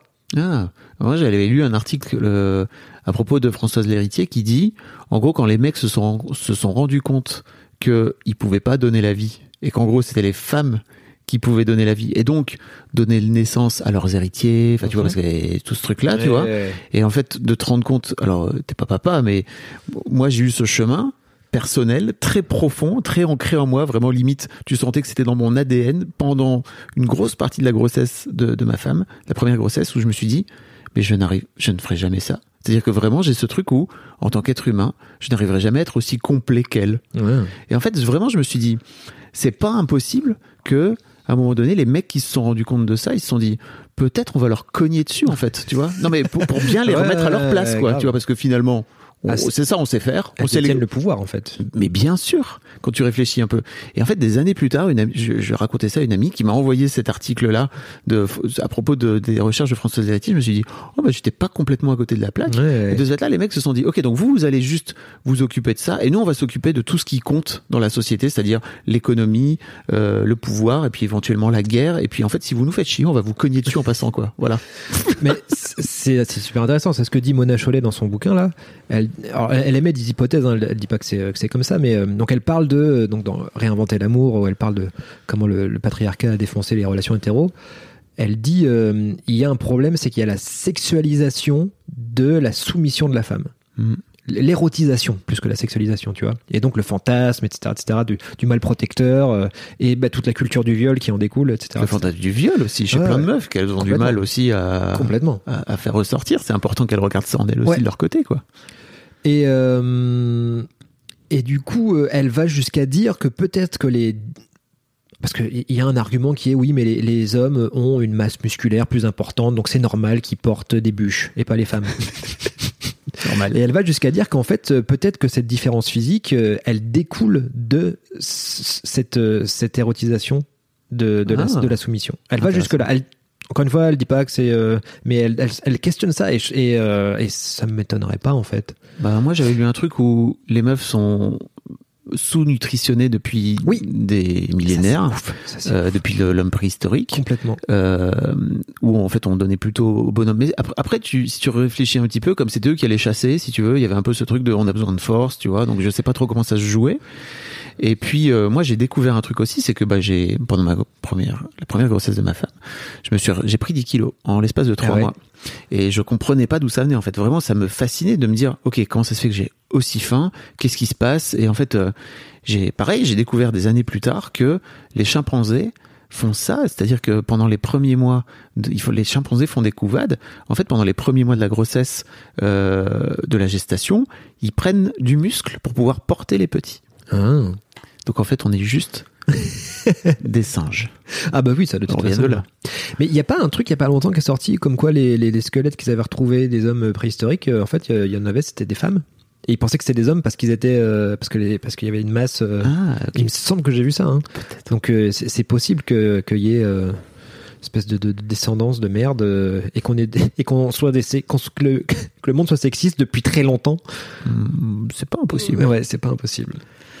Euh, en tout cas, merci beaucoup. Et euh, faudrait qu'on fasse un épisode d'histoire de mecs là, parce que tu sais, on est parti. Tu sais, j'ai un, podcast où je fais parler des mecs de masculinité. Je, je Ok, si bah oui, ça m'intéresse de ouf. Non, je pas du On fera ça un de ces quatre. Ouais, si avec tu le plaisir. souhaites. Puis pour tous les gens qui écoutent Histoire de succès, si vous savez pas, j'ai cet épisode d'Histoire de mecs, enfin ces épisodes d'Histoire de mecs où je fais parler des mecs de masculinité, c'est fascinant Ah, à chaque fois. Tu. Tu connais pas? Non, pas Ah, je du tout. te- je- je- faudrait que t'ailles voir. hein, vraiment, Mais c'est tu sais que je, c'est moi j'écoute pas de podcast, je regarde pas de vidéos sais pas YouTube. dire. Je sais même pas le dire. t'imagines tu regardes pas de vidéos Je- YouTube, ouais. Mais non, mais je, moi je, je, je, je suis pas un cons- alors, au terme- je suis pas un consommateur, mais pas au Ouais. sens, euh, je suis plutôt un, un créateur. Ouais. J'ai besoin de faire, euh, j'ai besoin, de, ouais, j'ai besoin de faire. Enfin, tu, tu regardes bien des trucs pour, euh, pour te nourrir. Oui, pas pas assez. Je, je, je passe à côté de plein de trucs. Et quand j'ai des coups, je fais ah mon dieu c'est trop bien. Puis après je, je non ouais, je suis un peu frustré de ça. Faut me faut me forcer. Tu m'envoies des mails et tu m'obliges à les écouter. Voilà. Merci beaucoup, Axel. En tout cas, c'était Bah, cool. grand plaisir. Je mettrai tous les liens dans les notes parce que tu sais, sur les podcasts, il y a ça. Tu peux mettre des liens Sur dans les, les, podcasts, il y a ça Sur les podcasts. Incroyable. Euh, ma deuxième fille, elle, quand elle était petite, elle savait pas dire.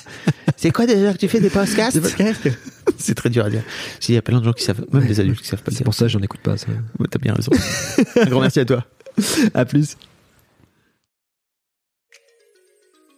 Merci beaucoup pour votre écoute. Avant de nous quitter, si vous avez aimé ce podcast et cet épisode, merci de lui mettre un commentaire sur Apple Podcast et 5 étoiles de préférence. C'est le meilleur moyen de le faire connaître. Vous pouvez faire comme Macha Chose qui a écrit comme toujours avec les podcasts de Fab Florent, on a l'impression d'être une petite souris. Les invités sont intéressants, tout comme leur parcours de vie. On rit, on s'interroge, on apprend, et on apprend aussi sur soi. Merci Fab, tes podcasts sont inspirants. Eh ben merci beaucoup, ça fait plaisir. Et si vous voulez faire comme elle, vous vous rendez sur Apple Podcast et vous cherchez Histoire de succès directement dans votre appli ou sur votre ordinateur. Merci beaucoup à vous et rendez-vous jeudi matin à la même heure à partir de 6h du matin dans votre appli de podcast pour un nouvel épisode d'Histoire de succès. Hi, I'm Daniel, founder of Pretty Litter. Did you know cats tend to hide symptoms of sickness and pain? I learned this the hard way after losing my cat, Gingy. So I created Pretty Litter, a health monitoring litter that helps detect early signs of illness by changing colors, saving you money and potentially your cat's life. Pretty Litter is veterinarian developed, and it's the easiest way to keep tabs on your fur baby's health right at home. Go to prettylitter.com and use code ACAST for 20% off your first order and a free cat toy. Terms and conditions apply. See site for details.